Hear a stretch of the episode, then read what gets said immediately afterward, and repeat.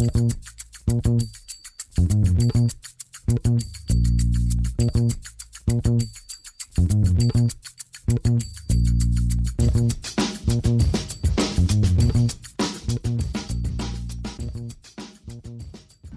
damit hallo und herzlich willkommen zu Football Rausch. Mein Name ist Tim Rausch und an meiner Seite ist wie immer Rahman Ruprael, der jetzt, glaube ich, mal tief durchatmen kann, nachdem die EM vorbei ist. ja, hallo zusammen. Ja, tief durchatmen äh, geht so tatsächlich.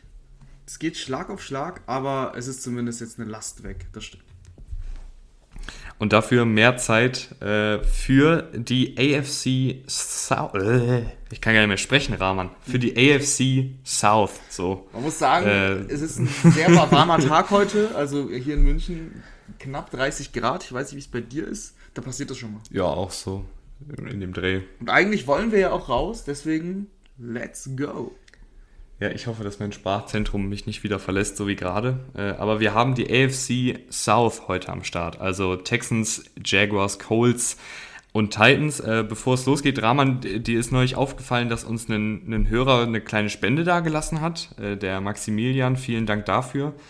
Ähm, wenn ihr uns unterstützen wollt, finanziell könnt ihr uns natürlich immer anschreiben auf PayPal. Äh, nicht auf PayPal. Rahman, mein Sprachzentrum. Ich weiß nicht, was los ist. Konzentriere dich, konzentriere dich. Die Impfung. Wurdest du jetzt auch doppelt geimpft? Ja, sehr gut. Äh, seit, seit neuestem. Aber ja, ich konzentriere mich. Ähm, wenn ihr uns unterstützen wollt, könnt ihr das natürlich über PayPal machen, aber uns über Instagram, Twitter und Co. kontaktieren. Äh, ihr könnt uns aber auch immer kostenlos unterstützen, indem ihr einfach die Folgen teilt, äh, Freunden oder Freundinnen Bescheid sagt, den Link der Folge in eure Fantasy-Gruppe postet oder was auch immer. Ähm, gerne auch bei iTunes einen, einen Kommentar da lassen, eine Bewertung da lassen wenn euch das Ganze gefällt, das hilft uns auch immer sehr, hilft auch den, dem uns, nee, warte, es hilft dem Podcast im Algorithmus so rum. holpriger Start in die Folge, holpriger, holpriger Start. Start. Ich hoffe, dass es nur die Einleitung, dass die Einleitung nur holprig ist und dass die Folge selbst jetzt ein bisschen reibungsloser. Weißt du, was auch holprig sein wird? Vielleicht. Die Saison der Jaguars. Oh, ah, ja. Jetzt kommen wir mal zum Thema. Ja, ich glaube auch. Ich glaube auch. Wir fangen mit den Jaguars an. Die Jaguars hatten die schlechteste Bilanz letztes Jahr. Ich meine, sie haben nicht umsonst den Nummer 1 Pick bekommen. Aber wie, inwiefern macht jetzt Trevor Lawrence dieses Team wirklich besser? Glaubst du, dass diese Mannschaft jetzt, hm, ich sag mal so, akzeptabel spielt und für jede, fast jede Mannschaft gefährlich sein kann, zumindest gefährlich, das heißt ja nicht, dass sie gewinnen muss. Oder glaubst du immer noch, das ist äh, absolut Rebuild und wir, wir können nicht mehr als ja, eine Handvoll Siege erwarten? Für mich ist tatsächlich, natürlich ist Trevor Lawrence ein, ein klarer Faktor, aber für mich ist Urban Meyer der, der größere Faktor. Weil der für mich mit der unsicherste und am schwersten einzuschätzende neue Head Coach ist finde ich. Ähm, also ich, ich weiß nicht, ob er jetzt wirklich dieser, dieser mega innovative Playcaller sein wird, der da jetzt nach Jahren der, des, des vorhanden, nee, nach Jahren, ey, wirklich, Hilfe. Was Soll ich los? heute alleine Urban machen? Meyer. Nee, mach's nicht. Ich, ich, ich fange nochmal neu an. Ich weiß nicht, ob Urban Meyer jetzt derjenige ist, der bei den Jaguars den Karren aus dem Dreck zieht. Die Jaguars die letzten Jahre viel im Nirgendwo unterwegs gewesen und ist jetzt Urban Meyer der, der da jetzt die, die Kultur, dieses, äh, diese Winner-Mentalität etablieren kann und dieses, dieses Programm auf Vordermann krempelt und dann gleichzeitig noch einen jungen Quarterback ähm, entwickelt. Ich weiß es nicht. Ich, ich sehe, ich hätte mir tatsächlich gewünscht, dass sie sich einen jungen, dynamischen Headcoach geholt hätten, der vielleicht auch viel auf die RPOs setzt, die ja Lawrence bei, bei Clemson sehr gut gemacht hat. Ähm, ich, hätte mir da, ich hätte mir dann einen jüngeren, dynamischeren Headcoach gewünscht. Ja, fangen wir mal, fangen wir mal von vorne an. Also Urban Meyer, für die, die es nicht wissen, äh, war, ist eine College-Legende eigentlich, war immer am, am College, äh, hat zuletzt eben bei Ohio State gecoacht bis 2018, war dann raus, ähm, der ist jetzt in der NFL gelandet. Du, du hast es eben kurz angesprochen mit dem Playcalling. Das wird er nicht machen, glaube ich. Das habe ich so gelesen, dass es Daryl Bevel macht.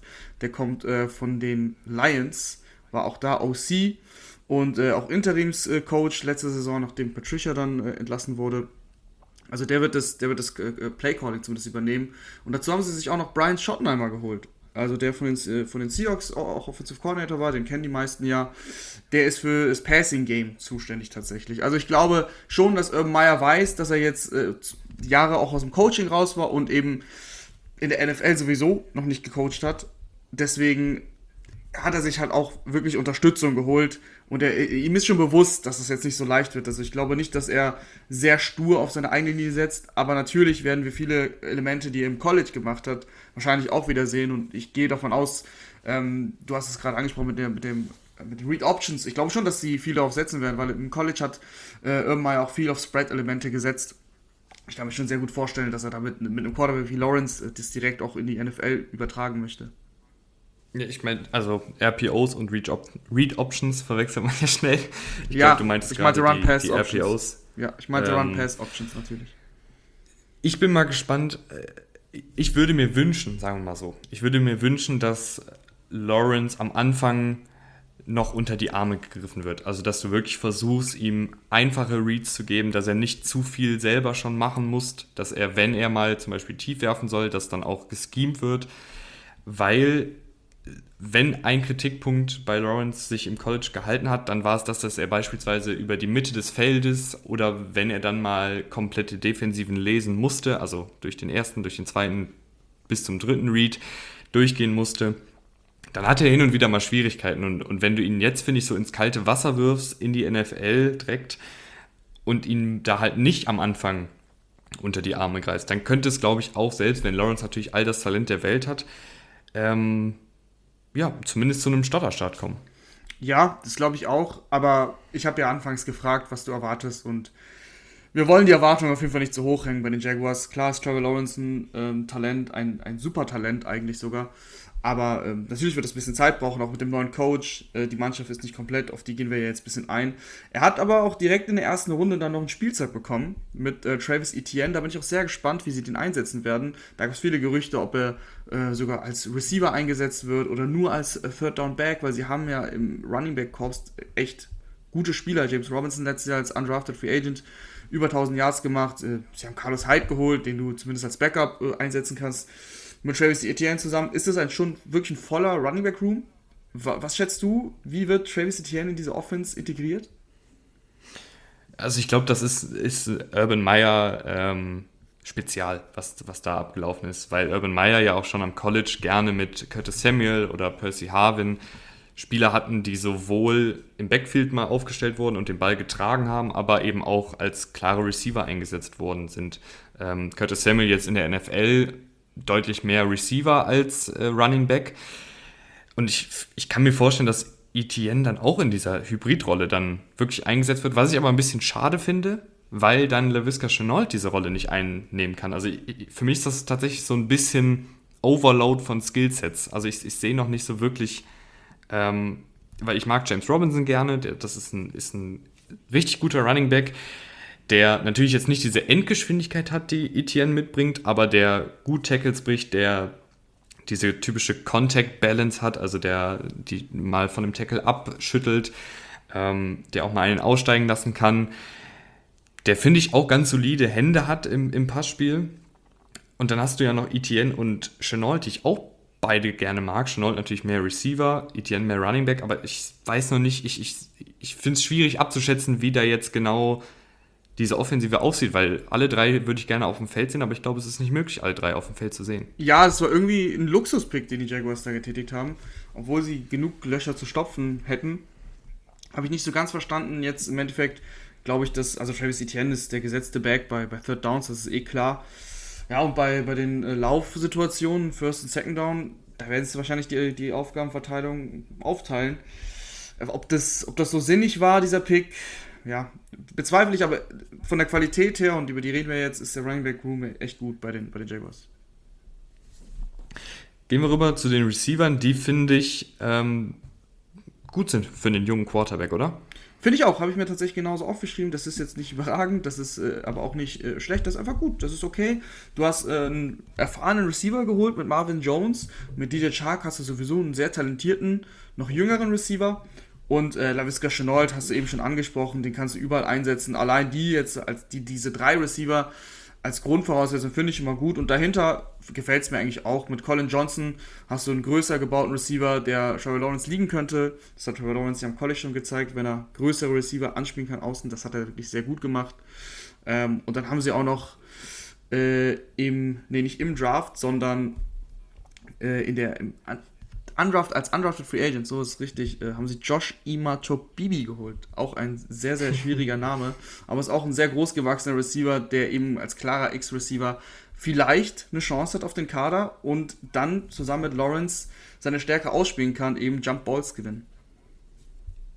Ja, zuzüglich dazu noch äh, Philipp Dossett und Jamal Egnu, zwei routiniertere Spieler. Egnu wahrscheinlich eher im Special Teams dann wieder zu finden äh, als, als Kick-Returner und Punt-Returner. Und Dossett ja, hatte in seiner Karriere irgendwie ein paar schöne Momente mal als dieses Deep Threat, als diese Geschwindigkeitsanspielstation. Und die finde ich, DJ Chark bringt natürlich auch eine gewisse Geschwindigkeit mit. Ähm, aber ich finde da so einen zweiten Speedster mit Philipp Dossett gar nicht so schlecht. Aber klar, wir haben jetzt hier sechs, sieben, acht Namen schon genannt.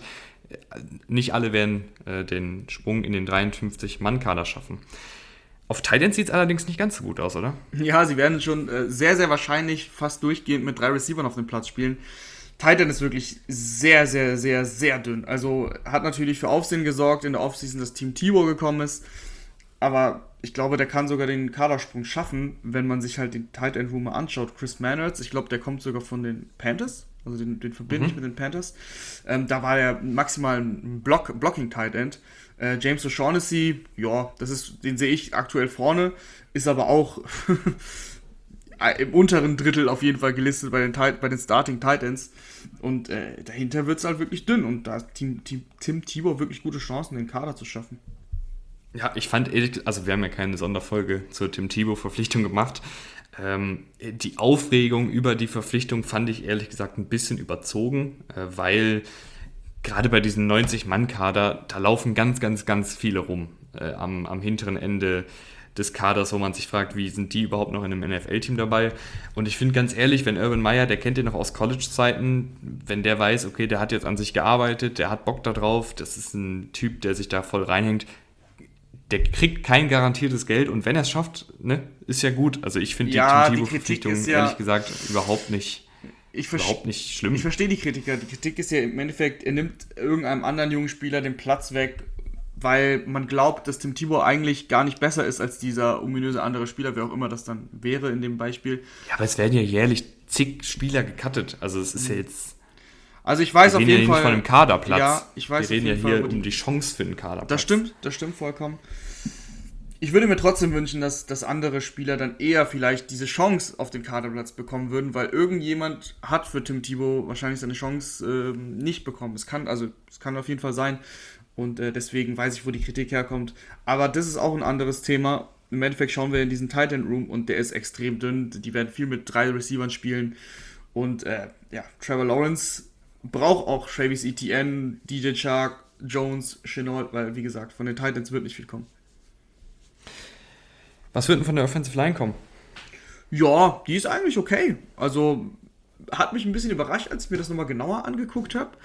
Aber bis auf äh, den Right Tackle, Javon Taylor, der letztes Jahr äh, ganze 58 Pressures zugelassen hat und äh, 8 6 abgegeben, 6 Strafen, also ganz, ganz, ganz, ganz schlecht ausgesehen hat, ist es eigentlich ziemlich solide. Du hast auf Center Brandon Linder, der ein ähm, bisschen immer unterm Radar fliegt, aber echt ein sehr, sehr solider Center ist wegen Verletzungen nur neun Spiele gemacht, aber in den neun Spielen auch nur vier Pressures zugelassen. Cam Robinson haben sie per Franchise Tag gehalten, Andrew Norwell haben sie vor ein paar Jahren in der Free Agency teuer bezahlt. Also das ist schon völlig okay. Ich muss sagen, die, die Interior Offensive Line, also das, das Trio Linda, Kahn äh, und Norwell gefällt mir gut. Ähm, auch da die Kadertiefe, finde ich, ist in Ordnung. Du hast äh, Tyler Shetley, der letztes Jahr auf Center gespielt hat und ganz okay gespielt hat. Du hast noch Ben Bartsch letztes Jahr in der vierten Runde geholt. Das war ja eh dieses Projekt, weil er äh, dritte Division im College gespielt hat. Dass der noch ein bisschen Zeit braucht, ist klar.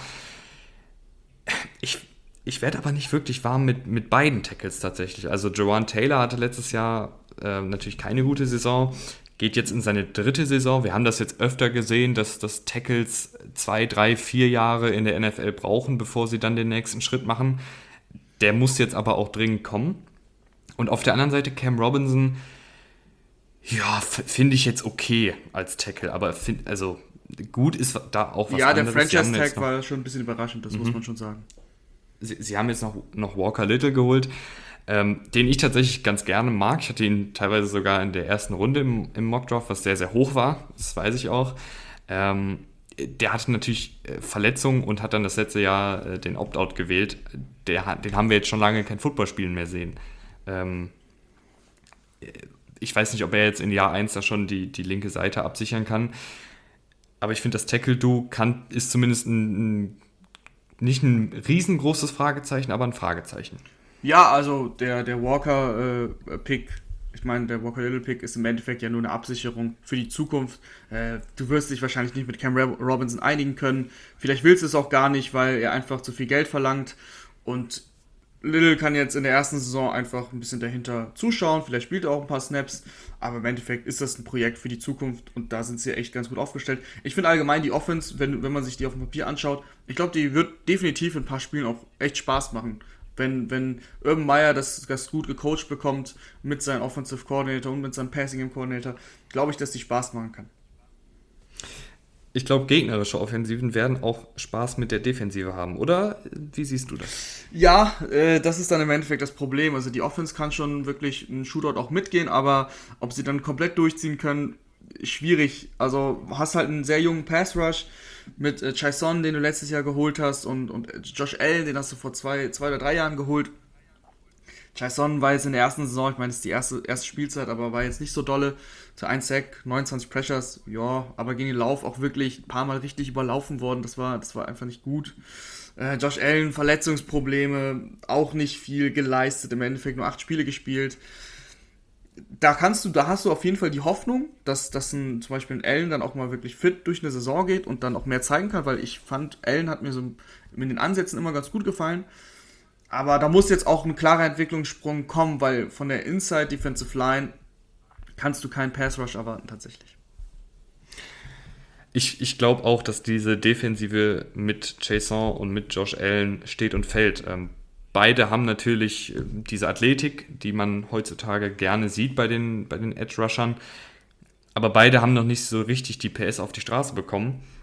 Und du hast gerade schon gesagt, äh, die Interior Offensive Line, äh, die Interior Offensive Line, die Interior Defensive Line macht mir tatsächlich auch ein bisschen Sorgen, weil äh, weder Taven Bryan noch Devon Hamilton haben da bisher wirklich viel gerissen. Ähm, ich finde gut, dass sie noch Malcolm Brown geholt haben, das, der bei den Saints letzte Saison, glaube ich, gespielt hat, wenn ich mich nicht ja, irre.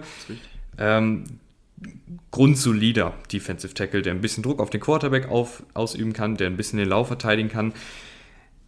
Aber alles in allem ist es halt, finde ich, eine sehr, sehr dünne Defensive Line. Absolut. Und vor allen Dingen eine, eine Defensive Line, wo du stark darauf spekulieren musst, dass halt eben ein paar Spieler einen Schritt nach vorne machen.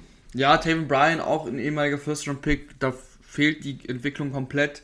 Äh, du hast noch Roy Robertson Harris, aber wie gesagt, gegen den Lauf könnte das okay sein gegen den Pass, da muss einfach Josh Allen und, und Jason liefern, sonst glaube ich, dass der Pass Rush auch sehr lahm sein wird.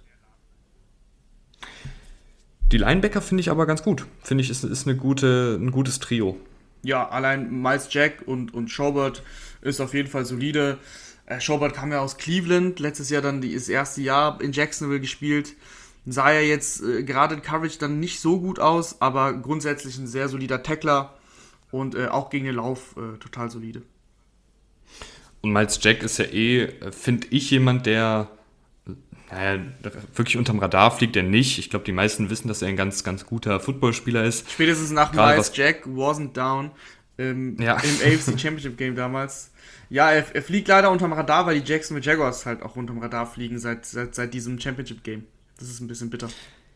Aber die Kombi finde ich ganz gut. Also du hast Schobert, der halt eher dieser, dieser taffe Laufverteidiger ist. Und dann hast du Miles Jack, der für einen Linebacker, das sehen wir ganz oft in der heutigen NFL, ein bisschen zu wenig Fund auf den Rippen hat, aber dafür halt eben sehr, sehr gut in Coverage ist. Und das finde ich ist immer gut, wenn sich die Linebacker da so ergänzen. Dann hast du noch Leon Jacobs, der auch äh, mehr Cover-Linebacker als Laufverteidiger-Linebacker ist. Und dann hast du ja drei Linebacker und mehr brauchst du ja heutzutage gar nicht. Ja, absolut, absolut. Miles Jack äh, gefällt mir auch als Blitzer gut. Ich glaube, da wird er auch mehr eingebunden werden, weil der Pass Rush ja irgendwo herkommen muss und du kannst nicht alles auf Allen und Chaison äh, auflasten. Deswegen, der wird wahrscheinlich auch gut als Blitze eingesetzt werden. Grundsätzlich hast du schon recht, die Linebacker gefallen mir auch ganz gut, aber wie viel werden sie im Endeffekt ausrichten können, das ist die andere Frage. Ich glaube aber, dass die Secondary ein bisschen mehr ausrichten kann als letztes Jahr. Also sie haben, sie haben da jetzt ähm, ganz gut investiert über die letzten Jahre, sowohl mit Erstrunden-Picks und Zweitrunden-Picks, beispielsweise CJ Henderson letztes Jahr in der ersten Runde gedraftet, dann dieses Jahr noch Tyson Campbell gedraftet in der zweiten Runde und dann haben sie ja Geld in die Hand genommen, um einen Shaquille Griffin von den Seahawks loszueisen, beziehungsweise in der Free Agency dann zu holen.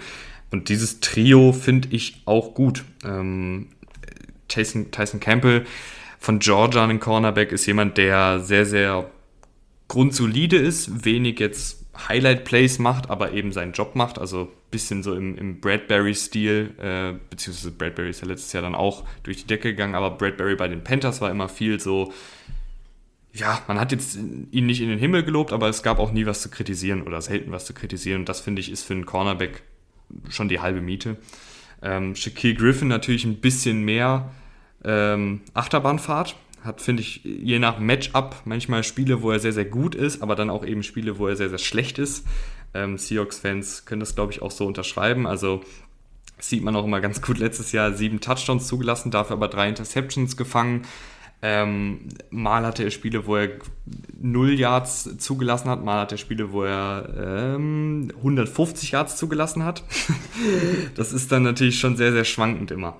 Ja, absolut. Ich habe mir auch Boomer Bust Secondary aufgeschrieben, weil CJ Henderson hatte Probleme im ersten Jahr, war dann auch ab Woche 11 verletzt. Griffin ist für mich äh, eine gute Nummer 2, keine klare Nummer 1, wurde fast jetzt so bezahlt. CJ Henderson muss einfach einen Schritt nach vorne machen. Das ist jetzt das zweite Jahr der wird auch einen Schritt nach vorne machen und dann musst du sehen, ob das, ob das so klappt, ob sich Anderson sogar in diese Nummer 1 Rolle reinwachsen kann. Das kann ja schnell gehen. Ich meine, er wurde nicht umsonst an Nummer 9 gepickt letztes Jahr. Aber ich weiß auch noch nicht genau, wer, wer macht, wer, wer ist im Slot unterwegs. Also, das ist auch noch ein Fragezeichen für mich. Äh, und das ist ja in der heutigen NFL reicht es ja dann auch nicht nur zwei, zwei Cornerbacks zu haben. Also glaubst du, dass, dass Tyson Campbell dann die Slot-Corner-Rolle aus, ausfüllt? Ja, ich, ich glaube eher nicht. Ähm, ich ich, ich gucke gerade nochmal nach. Moment, in meinen Notizen. Ja. Wäre jetzt auf jeden Fall der eheste, den ich, also, da, den ich da reinwerfen würde. Du hast noch Sidney, du hast noch Sidney Jones, aber auch der immer mal wieder Verletzungen gehabt. Äh, vor Jahren schon als Talent gehandelt, aber so richtig bei den Eagles äh, ging da nichts. Jetzt ist er in Jacksonville gelandet. Ich würde da am ehesten auf Tyson ja, ich, ich, ich, ich, ich hatte Campbell jetzt eigentlich eher als Outside-Corner. Sie haben noch Trey Herndon, ähm, der letztes Jahr ein paar Snaps im, im Slot gesehen hat, aber der ist ja bisher jetzt auch nicht sonderlich positiv aufgefallen. Also klar, man kann natürlich Taysom Campbell auch im Slot ausprobieren und dann mit ähm, Griffin und Henderson Outside spielen. Ich glaube, das ist tatsächlich die, die wahrscheinlichste Variante. Dann hast du in der Secondary... Also du hast recht. Wolltest du noch was sagen? Nee, nee, du hast recht, wollte ich sagen. Also Ach so. Campbell im Slot ist tatsächlich eine gute Option. Du hast noch äh, äh, in, der, in der Secondary, wollte ich sagen, äh, Rayshon Jenkins geholt auf Safety. Hast du auch, auch den teuer bezahlt? Also da haben sie mit Griffin und, und Jenkins wirklich tief in die Tasche gegriffen. Der hat bei den Chargers echt eine, eine solide Rolle gespielt. Den würde ich jetzt so einschätzen, dass er in, in keinem Bereich überragend ist, aber auch in keinem Bereich abfällt. Also verteidigt ganz gut gegen den Lauf, ist auch ein ganz guter Passverteidiger, kannst du auch, wird wahrscheinlich häufiger in der Box stehen und eben gegen den Lauf aushelfen. Gute Verpflichtung, bisschen teuer, aber die Jaguars haben das Geld ja.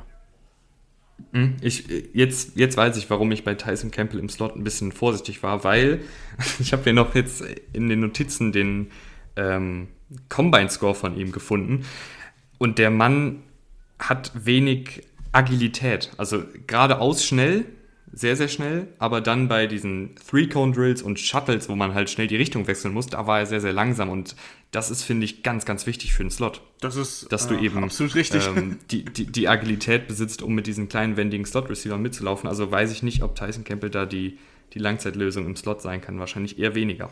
Dann müssen wir gespannt sein. Das wird, äh, das, das, kann man, das kann man jetzt sowieso nicht sagen, ob es dann eben vielleicht Sidney Jones macht, aber die Safeties, und auf die wollte ich ja gerade kommen, gefallen mir eigentlich ganz gut. Wie gesagt, Jenkins, ein grundsolider Verteidiger, der eben alles sehr, sehr solide macht. Ja, und dann hast du wahrscheinlich irgendwie eine, einen Wettbewerb aus Andrew Wingard, Andre Cisco und Rudy Ford um den zweiten Safety-Spot. Vielleicht sogar noch Gerald Wilson, der letztes Jahr ein paar Snaps gespielt hat, ein paar viele Snaps gespielt hat. Äh, haut mich jetzt nicht vom Hocker, die, die Safety-Gruppe. Ja, ich habe mir, ich hab mir ähm, Cisco angeguckt, weil der jetzt gedraftet wurde. Dritte Runde. Und der ist ein richtiger Playmaker. Also, der macht viele Sachen noch falsch. Aber äh, als Free Safety wirklich tief, auch in einem, in einem Cover-One-System, 26 Interceptions oder Pass-Breakups hatte der im College. Das ist wirklich äh, herausragend.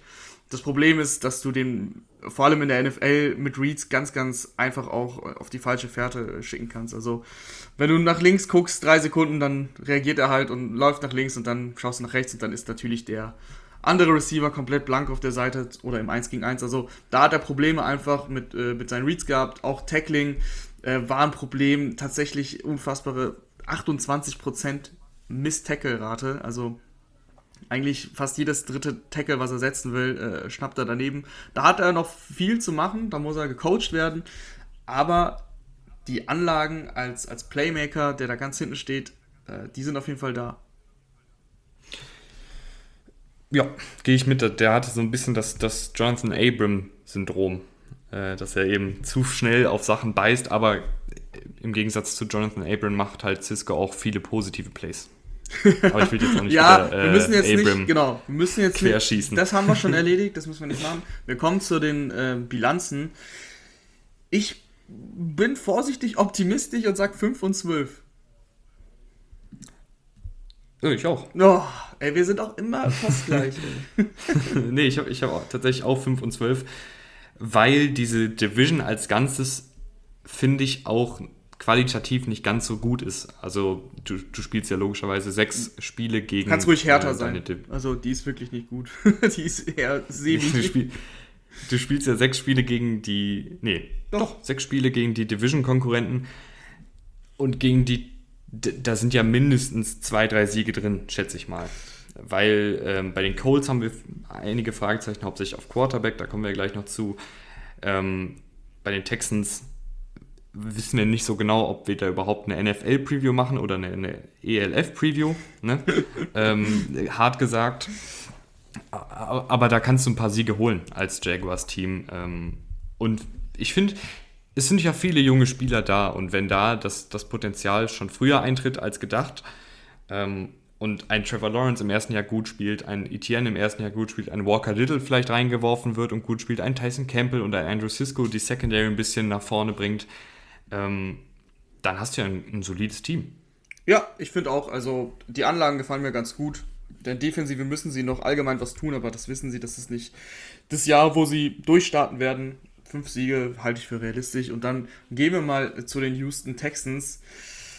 Und das wird, glaube ich, jetzt tatsächlich die schwierigste Geburt ähm, von den 32 Teams, die wir behandeln, oder?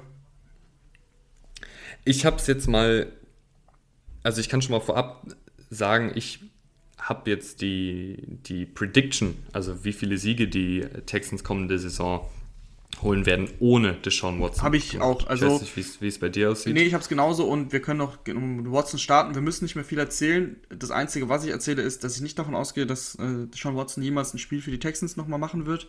Und deswegen taucht er hier auch nicht auf. Der wird, also ich habe Deshaun Watson nicht eingerechnet in dieser Prediction.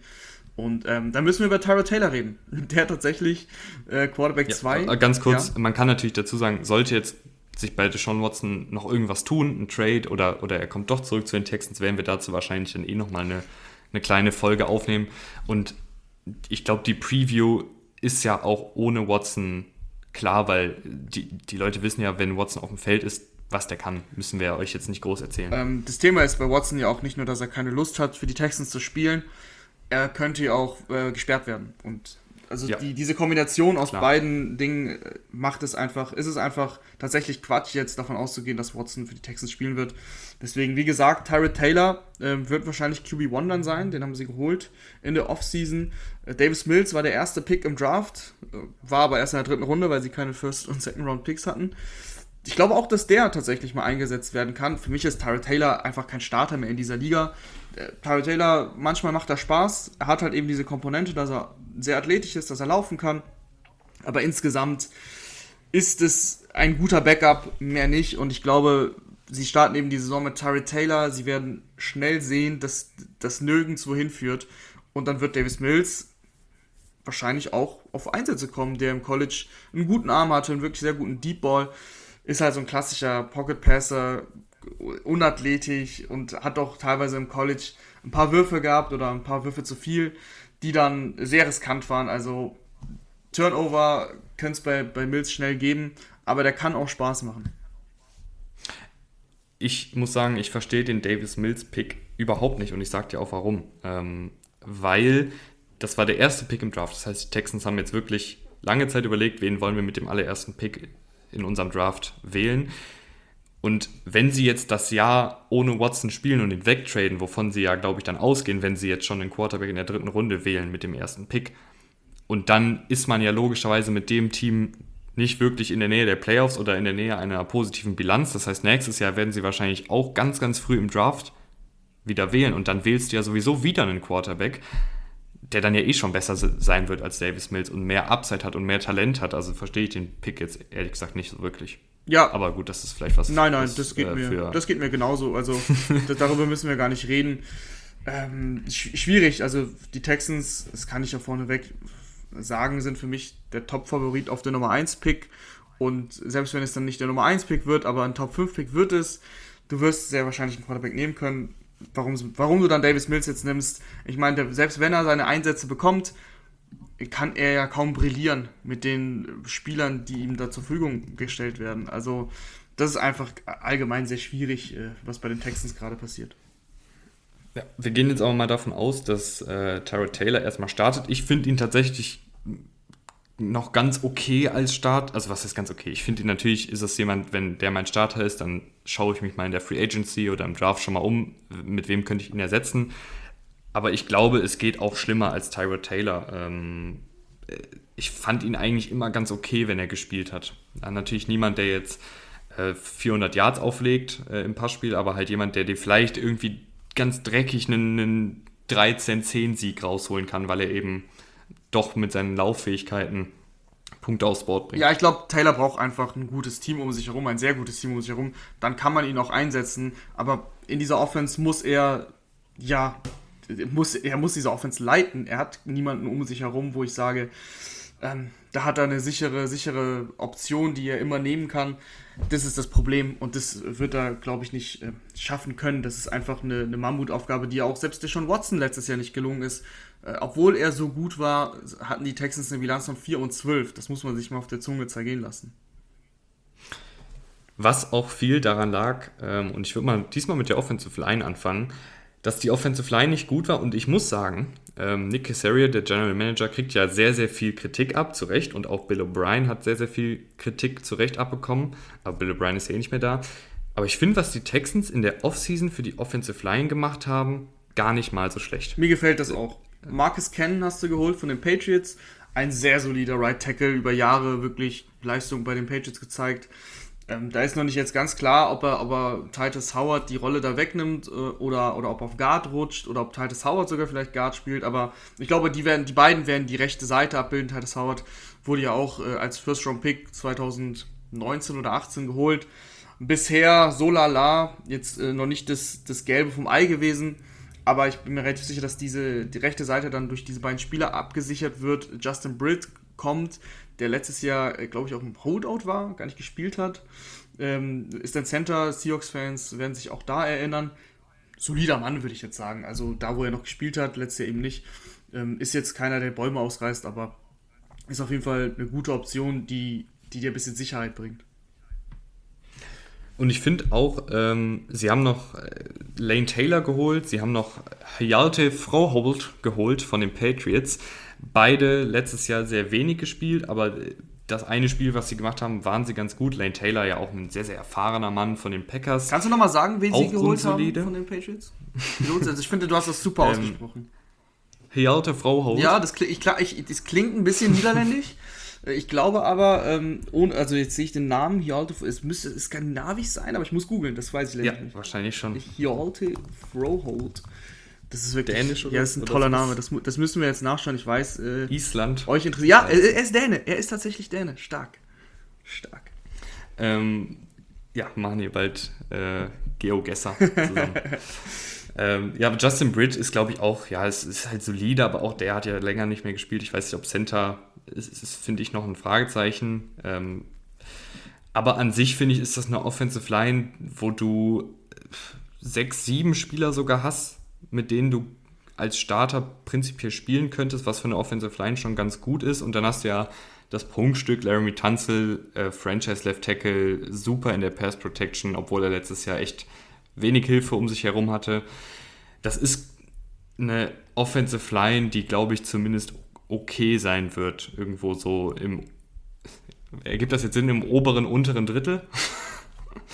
Im oberen, unteren Drittel, das ist dann Platz 16 bis 22 ungefähr. Ja, so, so was, so was gemeint. Ja, ähm, Sehe ich auch so. Also, ich glaube, die Offensive Line wird im Endeffekt nicht das Problem sein, dass äh, die Offensive Line hier die Spiele verliert. Das, das wird bei den Texans einfach ganz andere Gründe haben.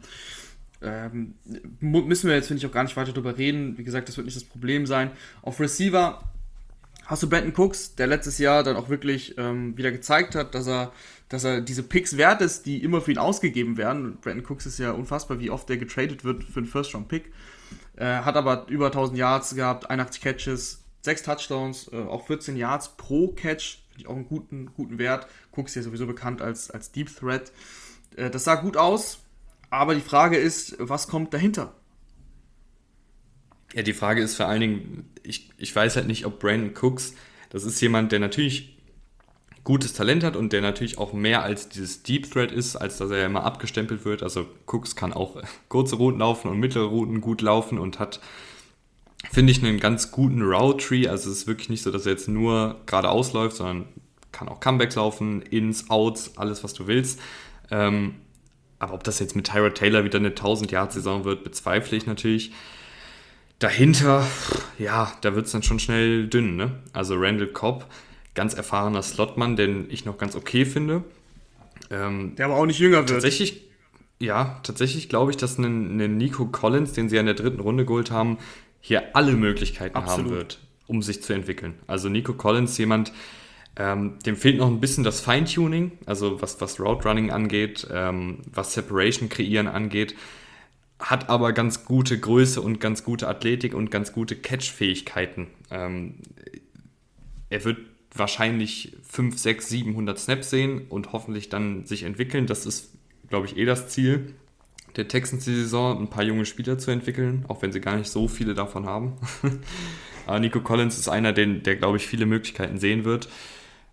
Aber da weiß man auch nicht, ob es dann an Tag 1 schon jemand ist, der, ja, der, der wahrscheinlich der Wide Receiver Nummer 2 sein kann in dem Team. Ja, er wird alle Möglichkeiten haben, aber ich will nochmal darauf eingehen mit den, mit den jungen Spielern. Die Texans äh, sind tatsächlich das Team, äh, das älteste Team, also haben den höchsten Altersschnitt. Das ist äh, schon insgesamt erschreckend, was, was die Texans jetzt irgendwie auch in dieser Offseason gemacht haben. Die Texans haben 33 Spieler in der Free Agency bisher verpflichtet. 32 davon mit einem Einjahresvertrag. Also mehr wirklich äh, Übergangssaison gibt es eigentlich gar nicht. Das, ist, das schreit wirklich förmlich danach. Und wenn du das älteste Team hast und total zusammengewürfelt, Spieler, die nur mit einem Einjahresdeal da, da sind, also das ist, das ist einfach alles echt schwierig. Diese ganze Situation, mal ab, unabhängig von dem Kader, von den, wovon wir gerade sprechen, von den Spielern, ähm, die bereitet mir einfach riesen Bauchschmerzen. Also du brauchst als Texans-Fan wirklich einfach nur auf den Nummer 1-Pick, glaube ich, von, von Tag 1 angucken, weil alles andere würde dich, glaube ich, nur frustrieren. Auf Thailand wird es, finde ich, ähm, zumindest ein bisschen interessanter als auf Right Receiver weil ich finde, Jordan Akins ist jemand, der gute Athletik mitbringt und auch letzte Saison ein paar nette Sachen gemacht hat. Genauso wie Pharaoh Brown. Und dann hast du ja Brevin Jordan in der fünften Runde sogar noch bekommen. Also das fand ich einen, einen sehr, sehr netten Pick. Und Brevin Jordan von Miami war ja jemand, ähm, kein richtiger Tight End, sondern eher so ein, ähm, ja, wie, ich weiß gar nicht, wie man das beschreiben soll. Also so ein, so ein zu langsamer Receiver. Aber für einen Tight End halt, schnell Ja, aber halt jemand, der, genau, der, der dem du mal einen Screenpass zuwerfen kannst, der dir Yards nach dem Catch kreieren kann, ähm, weil er eben die Größe und äh, das Gewicht besitzt, um auch mal Tackles zu brechen. Ähm, auch der wird wahrscheinlich viele Möglichkeiten haben. Also ich, ich bin wirklich, wenn ich irgendwas mir von den Texans dieses Jahr angucken werde, dann ist es, ähm, wie einige der jungen Spieler, vielleicht spielt ja auch ein Davis Mills, ähm, sich da machen, weil sie, glaube ich, wirklich ganz, ganz viele Möglichkeiten kriegen werden. Ja, ist ein athletischer Tight, Tight End äh, Room. Akins äh, hat mich irgendwie nicht so wirklich überzeugt. War mit Watson okay, aber ohnehin wird diese Offense ähm, die, die Skill-Position-Spieler alle statistisch äh, schlechter werden, weil Watson dich so oder so besser macht. Das, das muss man erwarten, wie du schon gesagt hast, bei, bei Cooks. Ähm, da wird eine 1000 Yards, ist noch schwierig und auch, egal ob es bei den Running Backs ist oder bei den Titans, ich glaube, Akins hatte so um die 400 Yards. Das war auch viel, viel Watson, war da dabei auf jeden Fall. Ähm, ich glaube, eigentlich müssen wir gar nicht. Ah, doch, die, die Running Backs. Die Running Backs ich, hätte ich wieder fast vergessen über die müssen wir natürlich noch sprechen, weil das auch irgendwie sehr kurios ist, was die Texans da veranstaltet haben. Du hast äh, David Johnson noch gehabt, den Vertrag hast du, glaube ich, äh, angepasst, strukturiert. Und dann ist es doch Philip Lindsay dazugekommen, Mark Ingram ist dazugekommen und Rex Burkhead. Also ähm, komisch, auch was sie da äh, vorhaben, habe ich jetzt nicht so wirklich durchblicken können. Fängt ja schon eigentlich an mit dem Johnson-Trade von einem Jahr dass du den überhaupt so teuer geholt hast. Ähm, dann äh, Lindsay und Ingram, also Lindsay gefällt mir noch am besten. Ingram äh, letztes Jahr bei den Ravens dann irgendwann auch gar keine Snaps mehr gespielt. Ich glaube einfach, dass da die Power jetzt raus ist. Ich weiß nicht, was er da machen soll, weil er, er spielt nicht mal Special Teams. Rex Burkhardt ist ein sehr guter Special Team Spieler, den kannst du da einsetzen, aber, aber Ingrams Verpflichtung, die leuchtet mir zum Beispiel überhaupt nicht ein. Ja, ich glaube, da haben sie jetzt einfach jemanden geholt, der ein paar Tickets verkaufen soll und der vielleicht für einen Lockerroom ganz gut ist. Ja, eher Lockerroom. Ehrlich gesagt. Tickets verkaufen weiß ich jetzt nicht.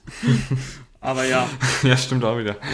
Äh, ja, der Einzige, der mich da wirklich anlächelt, ist Philipp Lindsay, den ich ganz gut finde, aber auch der, ähm, ich weiß nicht, was es ist. Ich, ich glaube, es ist seine Start, Stopp und Wendigkeitsfähigkeit, die ihn immer so ein bisschen einschränkt in seinem Spiel, weil er irgendwie jemand ist, der zwar schnell gerade auslaufen kann, aber beispielsweise im Receiving Game, wenn er dann läuft, den Ball fängt und dann in die, seinen Körper drehen muss und in eine andere Richtung laufen muss, da tut er sich irgendwie immer ein bisschen schwer. Da verliert er total viel Geschwindigkeit, deshalb ist er im Receiving Game auch nicht so explosiv wie im Laufspiel, aber an sich mag ich Philipp Lindsay als reinen Läufer echt gerne, aber ich, die Offensive wird halt eh Schwierigkeiten haben und wenn der Tyrod Taylor äh, auf Quarterback spielt, dann stellen Defensiven einfach die Box voll, weil Taylor eh nicht tief geht und dann die, gucken die Running Backs halt auch in die Röhre, ne? Absolut. Also du hast einen vollen Running Back Raum, aber im Endeffekt ist es, ist es für die Cuts. Ich glaube, Lindsay und Johnson werden dann die Großteil der Snaps spielen. Ähm,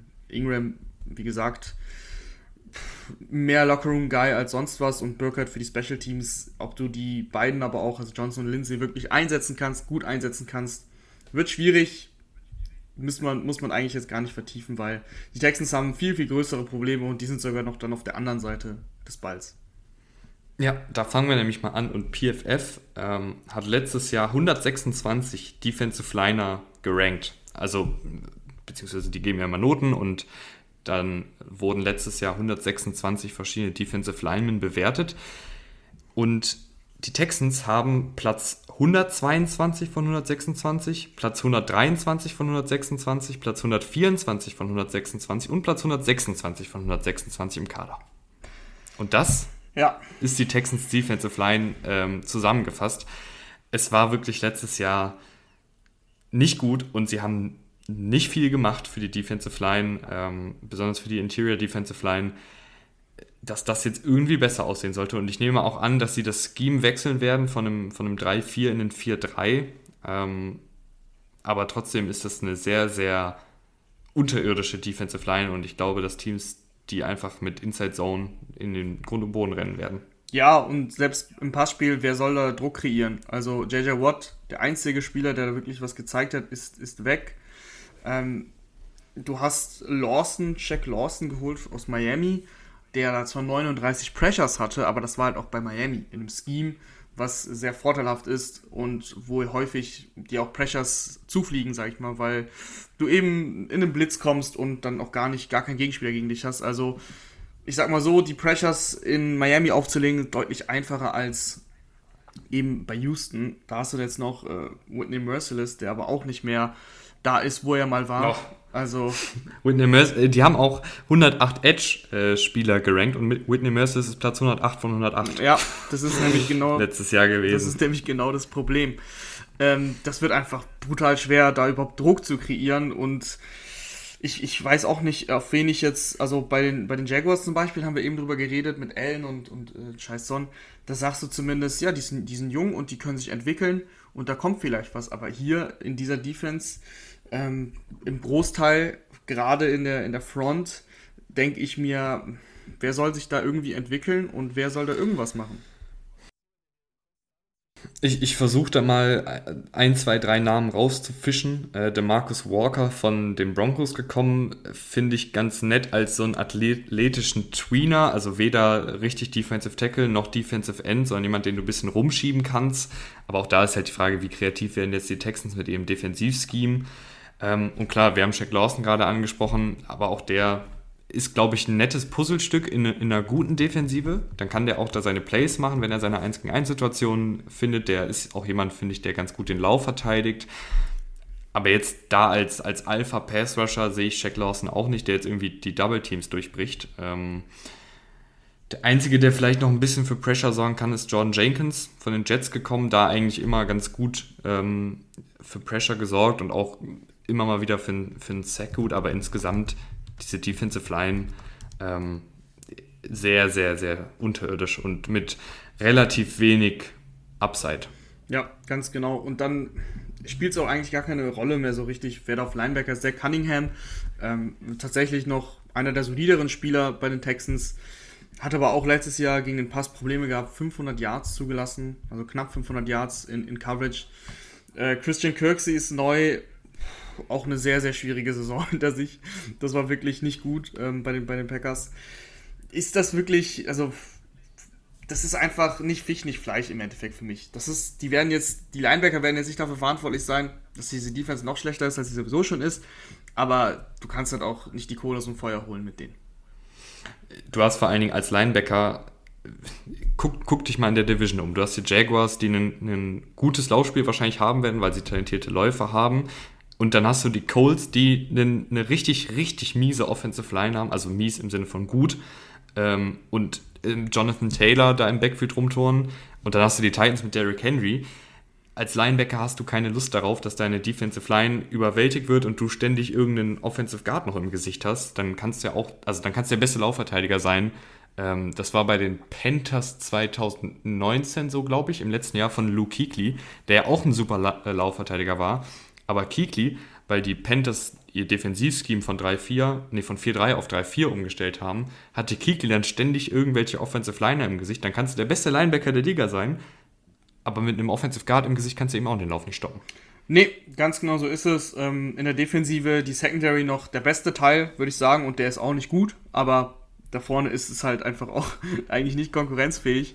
Ähm, Bradley Roby verpasst jetzt noch ein Spiel, der, der wurde letztes Jahr gesperrt für sechs Spiele. Ich glaube, ein Spiel steht er noch aus. Und äh, ansonsten hast du jetzt noch Desmond King für einen Slot geholt. Das ist äh, ganz okay, das ist sogar gut für einen Slot. Mhm. Ähm, mir gefällt auch Justin Reed als Free Safety. Wirklich, der, der ist ein, jemand, der, der gut ist für Plays, also wirklich da auch mal einen, einen ähm, Fumble kreieren kann, auch mal eine Interception fängt. Aber insgesamt ist es einfach trotzdem viel zu dünn, wenn man jetzt das ganze Paket sich anguckt. Ja, ähm, Terence Mitchell ist irgendwie jemand, der, der finde ich, ist tatsächlich jemand, der seit Jahren unterm Radar fliegt. Jetzt nicht als Nummer 1 Corner, aber zumindest als Nummer 2 Corner. Also das ist jemand, der, wo du dir relativ sicher sein kannst, was du kriegst. Ähm, wenn du ihn da als Cornerback 2, den, den zweitbesten das Receiver des Gegnerteams, covern lässt. Das Problem ist ja, dass, ähm, dass die ähm, Texans, also Roby ist für mich jetzt kein Nummer 1 Corner. Ja, das stimmt. Das, du, hast halt, du hast halt keinen Nummer 1 Corner und dann muss Terrence Mitchell oft genug mit dem Nummer 1 Receiver äh, gegenarbeiten. Ja, und dann kann es halt auch mal schnell dunkel werden. Ja, ähm, ja, es ist, es ist nicht doll, müssen wir uns nichts vormachen. Aber es ist, glaube ich, jetzt auch nicht was, was dich jetzt mega kosten wird. Ich glaube, das Problem wird einfach sein, dass, dass Teams gar nicht erst jetzt groß gegen die Texans passen müssen. Also eigentlich, erstens das und die, die Secondary kann dir eigentlich komplett leid tun. Also, da wird kein Druck entstehen. Die müssen mehrere Sekunden covern. Wie sollen die gut aussehen? Also, du kannst nicht 5, 6 Sekunden covern und das wird halt leider häufig genug der Fall sein, weil da kein Druck entstehen wird. Und das ist, äh, ja, ein Armutszeugnis, ehrlich gesagt, was, was die Texans. Das, das ist tatsächlich ein guter Punkt, weil ich, zusammengefasst kann man für diese Secondary, glaube ich, sagen, das ist eine Secondary, die irgendwo im unteren Drittel ist, aber jetzt auch nicht absolute Vollkatastrophe. Mhm. Aber klar, wenn du halt äh, eine Defensive hast, die gar keinen Druck auf den Quarterback ausüben kannst, äh, ausüben kann, äh, ja, dann bringt dir auch eine gute Secondary nichts. Dann, und dann hat halt auch eine, eine Secondary, die eh ein bisschen unterdurchschnittlich ist, noch größere Probleme. Und dann sieht auch ein Terence Mitchell schlechter aus, dann sieht ein Bradley Roby schlechter aus weil es macht halt einen riesen Unterschied, ob du für drei oder fünf Sekunden den Receiver decken musst. Ja, so ist es und ähm, ich, ich mach mal die Prediction zuerst. Äh, es ist, ich habe noch nie so schlecht getippt, also so negativ. Ähm, ich sag 2 und 15. Das ist äh, mehr oh. Sicht. Also es könnte sein, dass sie drei Siege holen, aber ich will da jetzt auch mal knallhart sein, weil diese Mannschaft gibt mir einfach nichts, nichts, warum ich mehr Siege sehen soll. Also ich glaube, mit, mit Watson, ähm, wenn er vom ersten Spieltag an spielt, sind vielleicht so vier, maximal fünf Siege drin. Also wie letztes Jahr ungefähr, dass man da so ein paar Spiele äh, gegen ein Team wie die Jaguars gewinnt, was halt auch gerade noch so in, einem, in der Findungsphase ist. Aber ich habe jetzt 1,16 raus. Oh, du bist sogar noch schlechter. Wow. ja, das ja, finde ich cool. Ich denke, dass sie irgendwo, irgendwo werden sie ein Spiel holen. Ähm, aber ich, ich sehe einfach so wenig Upside in diesem Team, dass ja. ich nicht weiß, wer da jetzt groß einen Schritt nach vorne machen soll, nee. um dieses Team nach vorne zu bringen. Definitiv. Also ich finde bei den Jaguars, die ja beispielsweise ähm, auch ihre Baustellen haben und auch ihre Fragezeichen haben, aber bei den Jaguars, über die wir gerade gesprochen haben, haben wir viel mehr Spieler und Positionsgruppen, wo wir sagen, hey, hier, wenn die einen Schritt nach vorne machen und wenn die einen Schritt nach vorne machen, dann kann das echt eine solide, gute Saison werden. Aber bei den Texans sehe ich es einfach nicht. Ja, ähm, sehe ich auch nicht. Und deswegen können wir auch weitermachen mit den Coles. Die Texans werden um den Nummer 1 Pick spielen und um mehr nicht. Ähm, gehen wir zu den Coles. Und da ist natürlich, äh, fängt es mit, mit Carson Wentz natürlich an. Ne? Also, wobei, wir haben, was wir jetzt gar nicht gesagt haben, das will ich nicht unter den Teppich kehren. Die, die Texans, äh, da haben wir gar nicht drüber geredet, haben wir einen neuen Coach tatsächlich. Und einen Coach, der auch ähm, noch nie in der NFL als Head Coach, glaube ich, äh, angestellt war, mit, mit David Cully. Kommt von den Ravens und ähm, um das jetzt nochmal, äh, nicht jetzt in die Länge zu ziehen, sondern kurz nochmal zu sagen, das macht es halt auch nicht besser. Dann ne? hast du jetzt einen Coach, der eigentlich ein, äh, kein No-Name ist, weil er schon ewig in, in der NFL auch aktiv äh, als, als Coach ist, aber eben jetzt zum ersten Mal Head Coach wird. Und äh, ist natürlich auch eine super unangenehme Aufgabe jetzt für ihn. Mhm. Ja, klar. Und es ist, glaube ich, auch, ähm, du hast gerade gesagt, ähm, bei den Coles, zu denen wir jetzt kommen, beginnt es mit Carson Wentz und ich glaube, es, es fängt an und es endet mit Carson Wentz. Also wenn, wenn Wentz gut spielt, dann kann dieses Team was reißen und wenn Wentz schlecht spielt, dann ist dieses Team im Mittelfeld und die Coles sind ja irgendwie seit ein paar Jahren so ein bisschen ein gutes Team, aber es, es fehlt so der letzte, der letzte Schritt, äh, das letzte Quäntchen Qualität dann auch in den Playoffs. Ähm, ein paar Spiele zu gewinnen und wirklich zu den Top-Teams der Liga zu gehören. Ja, ich verstehe das auch irgendwie nicht so richtig. Ähm, Ballard, einer der besten GMs der Liga für mich, hat das Team wirklich gut zusammengestellt, aber er geht nicht so das letzte Risiko ein, ähm, um das Team zu einem, zu einem wirklichen Anwärter auf den Super Bowl zu machen. Man kann jetzt meinen, okay, Carsten Wentz ist ja ein Risiko. Ja, ist es, aber was ich damit meine, ist einfach, dass du, äh, dass die Coles in der Free Agency selten das Geld ausgeben, was andere Teams ausgeben und immer dann mit, mit Geld in die Saison gehen. Da, also zum Beispiel jetzt ein Fitzpatrick, einfach mal reingeworfen. Klar, Fitzpatrick kann auch total in die Hose gehen, aber da sehe ich aktuell auf jeden Fall mehr Möglichkeiten mit, ähm, wenn ich einen Fitzpatrick bezahle, als wenn ich mir jetzt Carsten Wentz äh, ertrade. Das ist einfach mal ein Beispiel, der auch günstiger gewesen wäre. Man weiß, man steckt da natürlich nie drin. Vielleicht findet Fitzpatrick Washington ganz schön und wäre sowieso nicht gekommen, aber so das ist so das, was ich meine. Das finde ich ein bisschen schade bei den Colts. So, sie treten so ein bisschen auf der Stelle für mich. Ähm, Carson Wentz, klar, wie du schon gesagt hast, wenn wir den Carson Wentz jetzt von letzter Saison sehen, dann geht die Saison nirgendwo hin für die Colts. Wenn wir den Carson Wentz äh, aus seiner MVP, quasi MVP-Saison sehen, dann geht die Saison sehr weit für die Colts und wenn er, wenn er irgendwie irgendwo sich in die Mitte äh, da sortiert, was, was das Realistischste ist, dann äh, kann, reicht es halt nicht für den großen Schritt. Dann, dann kommen sie vielleicht in die Playoffs, aber mehr ist da halt nicht drin. Ich muss sagen, ähm, ich habe schon viele, viele ähm, Grafiken und, und so gesehen, die die Colts echt gut einschätzen. Und, und wenn ich mir jetzt so meine Prediction angucke, bin ich da, glaube ich, ein bisschen zurückhaltender, ein bisschen vorsichtiger, weil ich mich ernst, ernsthaft schwer tue, zu sehen, dass Wenz jetzt diesen riesigen Schritt nach vorne macht. Ähm, oder generell nochmal so, so einen großen Schritt nach vorne macht. Weil klar, ähm, Frank Reich hat er jetzt wieder ähm, seinen ehemaligen Offensivkoordinator, was ja auch gut ist.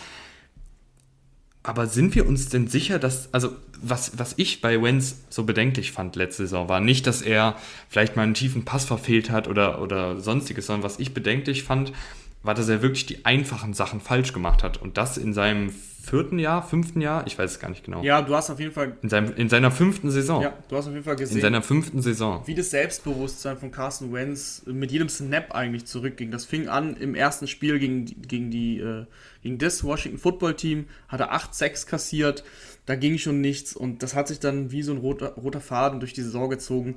Den Ball viel zu, viel zu lang gehalten, das sagen wir gerne, aber Carsten Wentz, also wenn jemand den Ball zu lange hält und dann hält er ihn nochmal länger und dann kommen wir irgendwann zu Carsten Wentz, weil Carsten Wentz will immer das Big Player zwingen. Der, der, der, der möchte den Ball halt nicht wegwerfen. Und das, das ist ein Riesenproblem gewesen insgesamt hat er 50 Sacks kassiert in nur 12 Spielen.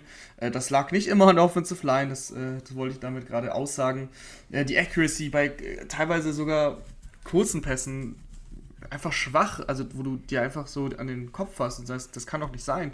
Wo ist denn der Carsten ja, Wentz hin? Genau, Raman, Raman, genau das, das meinte ich eben, dass so diese einfachen Dinge, ähm, sorry, dass ich jetzt so reingrätsche, aber genau das war auch so mein Punkt, ähm, den ich anbringen wollte ich finde es überhaupt nicht schlimm. Ich finde es wirklich überhaupt nicht schlimm, wenn man sagt, okay, ich hatte, ich hatte ein schlechtes Jahr, ähm, das, das Umfeld hat nicht gestimmt, die Receiver waren nicht gut, die Offensive Line war verletzt, das Coaching war nicht gut, was ja auch alles der Fall war bei den Eagles. Aber ich finde, wenn du dann beispielsweise einen Screen Pass überwirfst oder einen Dump-Off nicht genau anbringst oder einen Receiver bei einem 5-Yard-Pass zwei Meter in den Rücken wirfst, dann sind das für mich einfach Fehler, die dir nicht unterlaufen dürfen als NFL-Quarterback. Und ich finde, das hat dann auch nicht mehr äh, was damit zu tun, wie dein Umfeld ist, sondern das ist dann einfach auch irgendwo individuelle Klasse. Ich meine, klar, das spielt immer alles noch mit rein, das Umfeld. Aber äh, wir müssen jetzt auch nicht so tun, als wäre Carson Wentz irgendwie schuldfrei, weil halt das Umfeld nicht das gut war. Das hat keiner behauptet. Nein, also das. Ja, ich, ich, ich wollte es nur dass mal. Carsten Wentz, dass Carsten Wentz letztes Jahr eine grausame Saison gespielt hat, das weiß, glaube ich, jeder, der hier zuhört. Das ist ein Wir. Äh, die Frage, die sich stellt, ist ja eben, und du hast gerade gesagt, es gibt viele Leute, die die Codes jetzt hoch einschätzen, kann er nochmal zurückkommen? Kann er nochmal äh, sogar in diese MVP-Form kommen? Und das ist ja die eigentliche Frage, die sich stellt. Also die Frage, wie er letztes Jahr gespielt hat, die stellt sich nicht. Und im Endeffekt ähm, glaube ich nicht, dass diese MVP-Form, also das wäre einfach utopisch, das jetzt so zu behaupten. Ähm, das, das wäre Clickbaiting, dass man sagt, hier, der, der schafft es da wieder hin. Äh, es wird sich irgendwo in der Mitte einsortieren, so wie er auch 2019, 2018 gespielt hat. Ja, okay, ne? Okay, ähm, so Mittelfeld als Quarterback im Mittelfeld der, der Liga. Aber, aber viel, also besser halt nicht. Es könnte sogar sein, dass es, dass es sich fortführt vom letzten Jahr und dann wäre es schlechter. Aber äh, auf jeden Fall sind die Voraussetzungen bei den Coles ja schon mal besser als bei den Eagles. Dann lasst uns doch über die Voraussetzungen sprechen. Und hier können wir ja, glaube ich, auch mit der Offensive Line anfangen, weil das ist wirklich ein Prunkstück. Ja, auf jeden Fall ähm, kann, man, kann man tatsächlich kurz fassen. Äh, es ist eine sehr, sehr, sehr gute Offensive Line, die ihren Left Tackle jetzt äh, verloren hat, der in Ruhestand getreten ist. Ähm, da ist jetzt die Frage, ob, ob Sam Tevi wahrscheinlich jetzt am Anfang starten wird, weil Eric Fischer haben sie geholt, aber ähm, Eric Fischer hat einen Kreuzbandriss, äh, nee, sogar Achillessehnenriss erlitten, glaube ich. Ähm, der wird nicht fit sein in Woche 1. Und ist überhaupt die Frage, wie schnell er zurückkommen kann. Man erwartet, dass er wohl Woche 4 oder so wieder da ist. Aber das Achillessehnenriss bei einem Spieler, der sowieso auch mittlerweile was älter ist, schwierig. Und Sam TV ähm, auf Left Tackle, ähm, das wäre auf jeden Fall eine Schwachstelle. Aber ansonsten mit Quentin Nelson, Ryan Kelly, äh, Braden Smith hast du einfach sehr, sehr gute Spieler. Ja, also Quinton Nelson ähm, für mich der beste Guard der Liga. Ich glaube, das ist jetzt auch kein mega Hot Take. Nee. Ähm, einfach nicht nur, weil er natürlich individuell gut ist, sondern weil er auch. Es gibt so immer so vier, fünf Plays von Quinton Nelson pro Saison, wo er gerade irgendwie beschäftigt ist mit einem Defensive Liner und dann, ich weiß nicht, wie er es sieht, ich weiß nicht, ob er eine 360-Grad-Sicht in seinem Kopf hat, aber er sieht irgendwie, dass, dass sein Left Tackle oder sein, sein Center gerade total Probleme hat mit einem Defensive-Spieler hält so seinen Spieler noch mit einer Hand fest, geht rüber und schubst noch den, den anderen Defensive Liner mit um und hilft dann seinen Teamkollegen. Und das ist, finde ich, was, das, das separiert ihn so von den anderen Guards. Er macht seinen Job gut und sorgt dann noch dafür, dass die anderen ihren Job gut machen. Ist einfach ein unfassbar guter Footballspieler, Quentin Nelson. Ähm, war ja auch so damals schon dieser Hall of Fame Guard und wenn er so weitermacht, können wir ihm die goldene Jacke bald geben. Ja, es fand ich, fand ich auch sehr, sehr, sehr, sehr gut, wie er in die Liga kam, gedraftet wurde und ähm, man von einem Future Hall of Famer gesprochen hat, der gerade gedraftet wurde. Also, wenn man das schon so sicher sagen kann, dann weißt du, dass da Qualität kommt und bei einem Offensive Liner ist nicht so viel Raum, vor allem bei einem Guard. Wenn er schon so gut am College ist, dann überträgt sich das meistens auch auf die, auf die NFL. Offensive Line verbessert sich für Carson Wentz ähm, definitiv. Er wird, er wird wahrscheinlich ein bisschen mehr Zeit bekommen. Die braucht er ja auch, weil Carson Wentz will eben das Play immer machen. Ähm, aber reicht es von der Qualität äh, bei den Skill-Position-Spielern? Das ist halt die Frage für mich. Ich, ich würde noch einen Satz zur Offensive Line sagen. Ähm, die, die Kadertiefe gefällt mir auch ganz gut. Das ist nur noch so, also du hast hier wirklich ähm, einen Chris Reed, den du mal reinwerfen kannst auf Guard, sollte sich da jemand verletzen. Joey Hunt ist jemand, der zumindest Erfahrung mitbringt. Ähm, Will Fries, geiler Name, haben sich in der, in der siebten Runde gedraftet, vielleicht ist da noch was da. Ähm, und Julian Davenport, äh, ehemaliger Viertrunden-Pick, der auch hier und da schon mal ein paar Snaps gesehen hat. Also die Kadertiefe finde ich ganz okay ähm, oder ganz gut tatsächlich. Ja. Aber jetzt können wir zu den Receiver. Gerne, gerne. Ja, das, das Receiver-Thema, das hat mich schon ähm, in der Free Agency beschäftigt, das hat mich auch im Draft beschäftigt. Im Endeffekt hast du T.Y. Hilton gehalten Pittman war schon letztes Jahr da, Paris Campbell auch. Ähm, da hat sich nichts verändert. Zach Pascal, also eigentlich bei den Receivern, ist relativ ähnlich geblieben. Um nicht, um nicht zu sagen, ist eigentlich komplett gleich geblieben. ähm, ja. Das Problem für mich ist einfach, dass T.Y. Hilton für mich nicht mehr der Nummer 1 Receiver ist. Sehr, sehr inkonstant gewesen letztes Jahr. Hat dann so ab Woche 12 wieder Gas gegeben. Da, wurden dann, da waren die Statline dann auch wieder echt da.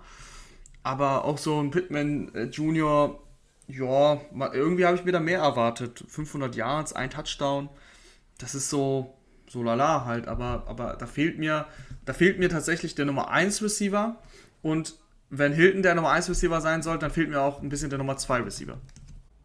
Ja, ich glaube tatsächlich, dass Pittman sich in dieser Rolle als zweiter Receiver etablieren kann. Also, ich finde, er hat ein paar ganz nette Plays letztes Jahr dabei gehabt. Hilton natürlich mittlerweile auch mehr der Nummer 2 Receiver als der Nummer 1 Receiver. Also man merkt einfach, dass das Alter an ihm zehrt. Er ist ja auch immer jemand, der gerne auf dem Injury Report zu Gast ist. Ja, ich weiß nicht. Also ich finde, das sind so zwei Nummer 2 Receiver im Idealfall. Und dann, ich glaube, es könnte hier wirklich auf Paris Campbell ankommen. Der hatte jetzt bisher leider auch viel Verletzungspech. Also wir wissen nicht, ob, ob der überhaupt mal es schafft, eine Saison fit zu bleiben. Aber an sich, wenn er auf dem Feld war, fand ich, war das ein sehr, sehr dynamischer Slot-Receiver, der dir viele Yards auf eigene Faust kreieren kann, ähm, der auch eine enorme Geschwindigkeit mitbringt. Also das ist ja dann jemand, Rahman, der dann auch für Wenz so eine, so eine Sicherheitsoption werden kann, wo Wenz einfach weiß, ich muss jetzt hier gar nicht das Big Play machen, ich kann einfach meinen, meinen Slot-Receiver Campbell finden, der dann für mich Yards kreiert. Ja, auf jeden Fall. Bei Campbell bin ich einfach an dem Punkt angekommen, wo ich sage, ich traue es ihm einfach nicht mehr zu, dass er es wirklich schafft, in der NFL komplett anzukommen, ähm, verletzungsfrei zu bleiben. Das äh, hat er jetzt einfach über Jahre nicht geschafft. Jetzt muss er mir erstmal zeigen, dass er das schafft und dann können wir, können wir näher über Campbell sprechen. Ich glaube auch, dass die Coles hoffen, dass, dass er da ähm, eine große Rolle in dieser Offense bekommt, weil sonst hätten sie einfach mehr getan bei den Receivern. Pittman Jr. sehe ich auch ähm, tendenziell natürlich in der, in der Receiver 2 Rolle, dass er das kann. Denke ich schon, nur bisher bin ich ein bisschen enttäuscht tatsächlich, weil ich einfach mir mehr erwartet hätte. Aber gut, insgesamt ist das Receiving Corps okay. Okay, bis eher nicht so okay. Also irgendwie so, wo würdest du es einordnen? Platz 20 bis 25 oder, oder besser? Ja, ich glaube, so 20 ist schon okay. Ähm, oder vielleicht auch noch ein bisschen tiefer, weil die Kadertiefe gefällt mir nicht so wirklich, Harman. Also ich finde, du brauchst in der heutigen NFL irgendwie fünf Receiver schon, wo du sagen kannst, da habe ich kein Problem, wenn die auf dem Feld sind.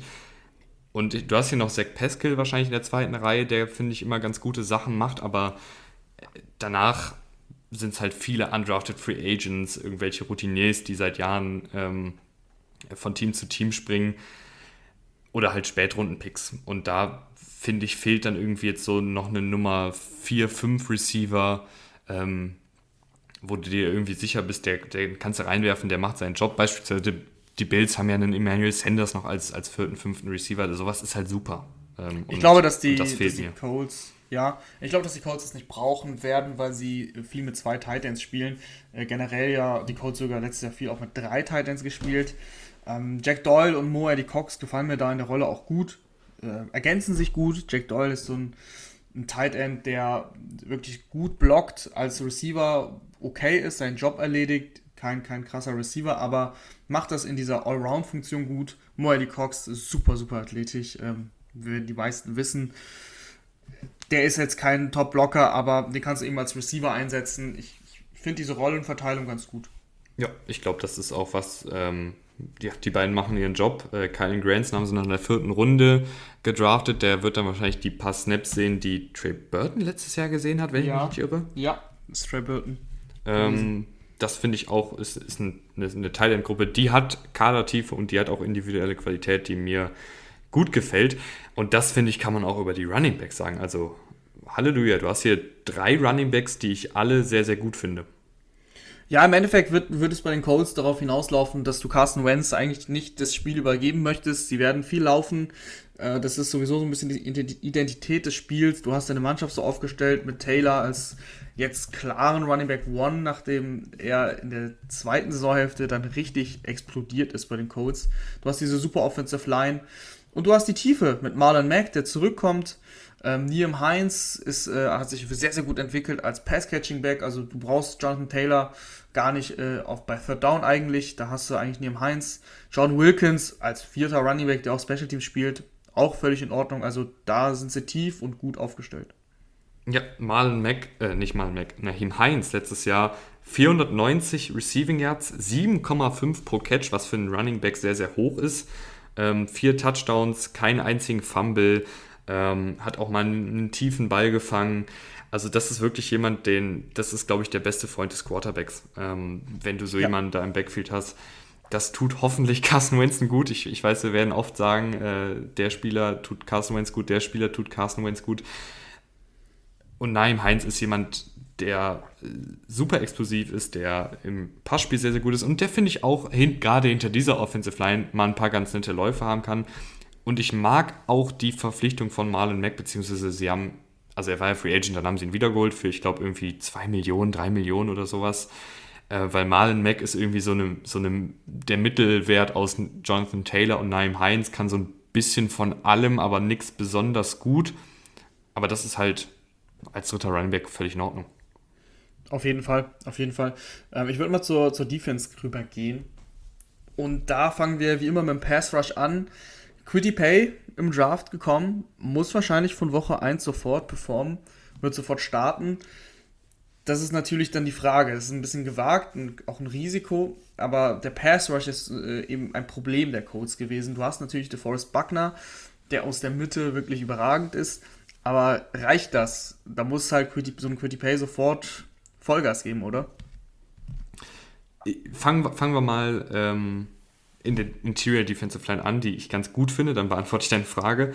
Ähm, DeForest Buckner, letztes Jahr, wie viel Pressures hatte er? Ich habe es jetzt gerade nicht auf. Ähm, aber so oder so. Aber über, über 50.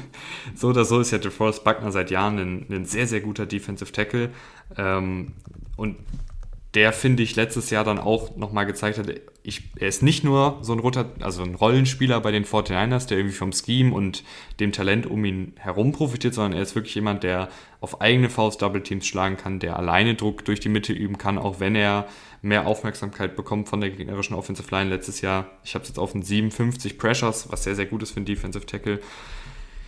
Grover Stewart, ähm, grundsolider, Partner für ihn. Ähm, jetzt niemand, der mich richtig umhaut. Ich war ein bisschen erstaunt, dass der Vertrag für ihn so hoch war. Ähm, aber macht alles ganz solide eigentlich. Danach wird es ein bisschen dünn. Also Antoine Woods, jemand, der viel Erfahrung hat, aber jetzt auch nie wirklich gut war. Ähm, und jetzt, Rahman, kommen wir, kommen wir zu, zu den Defensive Ends. Ja, ich finde es ich find's eine interessante Gruppe, weil du ja irgendwie, du hast äh, Dio Odenigbo noch in der zweiten Runde gedraftet, du hast Quitty Pay in der ersten Runde gedraftet, du hast noch einen Kamoko Toure, der äh, gefühlt auch noch ein Rookie ist, weil er ähnlich wie Paris Campbell, seitdem er in der Liga ist, auch viel, viel Spielzeit verpasst hat. Ja, definitiv. Ähm, du hast noch Qualin Mohamed, ähm, der letztes Jahr gestartet ist, der aber, fand ich, nicht so überzeugt hat. Wie gesagt, neben Buckner fehlt mir so die klare Pass-Rushing-Option. Du hast eben die Spieler gedraftet, Quiddy Pay oder eben Odeyingbo, ähm, aber das ist natürlich jetzt auch viel verlangt, dass die Spieler sofort abliefern. Äh, vielleicht, äh, vielleicht haben wir sogar irgendwann ab Woche 5, 6 sogar die Starter mit Pay und Odeyingbo und das ist dann sehr riskant und ähm, ja, verlangst halt viel von deinen jungen Spielern. Aber es ist jetzt auch nichts, was, was einen überraschen würde, wenn die an Tag 1 durch die Decke gehen, weil wir haben schon so viele Passwasher gesehen, die in ihren Rookie-Saisons echt viel äh, zum, zum Teamerfolg beigetragen haben.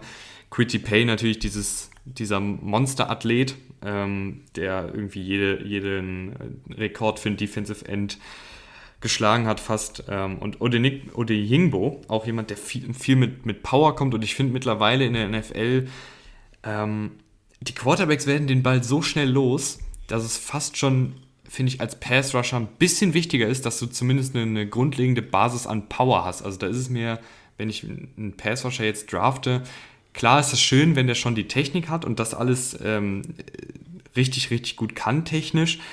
Aber wenn du diese, diese Athletik, diese Power mitbringst, um einfach den, den gegnerischen Tackle ja, zu überpowern, logischerweise. Und dann somit ist ja der schnellste Weg zum, zum Quarterback durch den Tackle durch.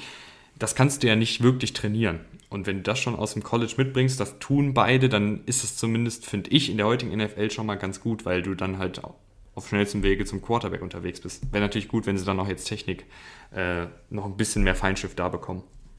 So oder so werden sie von Anfang an viele Snaps spielen müssen. Ähm, Aber ich glaube auch, war mein letzter ja. Punkt, äh, Matt Eberfluss ist auch jemand, der, finde ich, Defensivtalent immer ganz gut entwickelt. Ja, Matt Eberfluss finde ich auch einen sehr guten Defensivcoach. Gehen wir, mal, gehen wir mal zu den Linebackern rüber. Da hast du natürlich mit Darius Leonard deine, deine Säule, also wirklich ein, ein, sehr, sehr guter Spieler in Coverage oder gegen den Lauf, als Tackler gut, also wirklich starke Instinkte finde ich auch. Er ist immer da, wo der Ball ist, also der, der hat einfach eine Nase für den Ball. Und das ist eigentlich genau das, was ich von, einem, von meinem Linebacker möchte. Also das ist wirklich sehr, sehr gut. Dahinter ist ein bisschen dünn, aber wenn du mit Darius Leonard hast halt einen Spieler, der eben so gut ist, auch vieles auch wettmacht für seine Mitspieler. Ähm, mehr als zwei Linebacker stehen ja generell selten dann auf dem Platz. Deswegen finde ich das schon völlig in Ordnung. Ja, Bobby Okereke, Bobby Okereke wird wahrscheinlich der, der zweite Linebacker sein, der da auf dem Feld steht.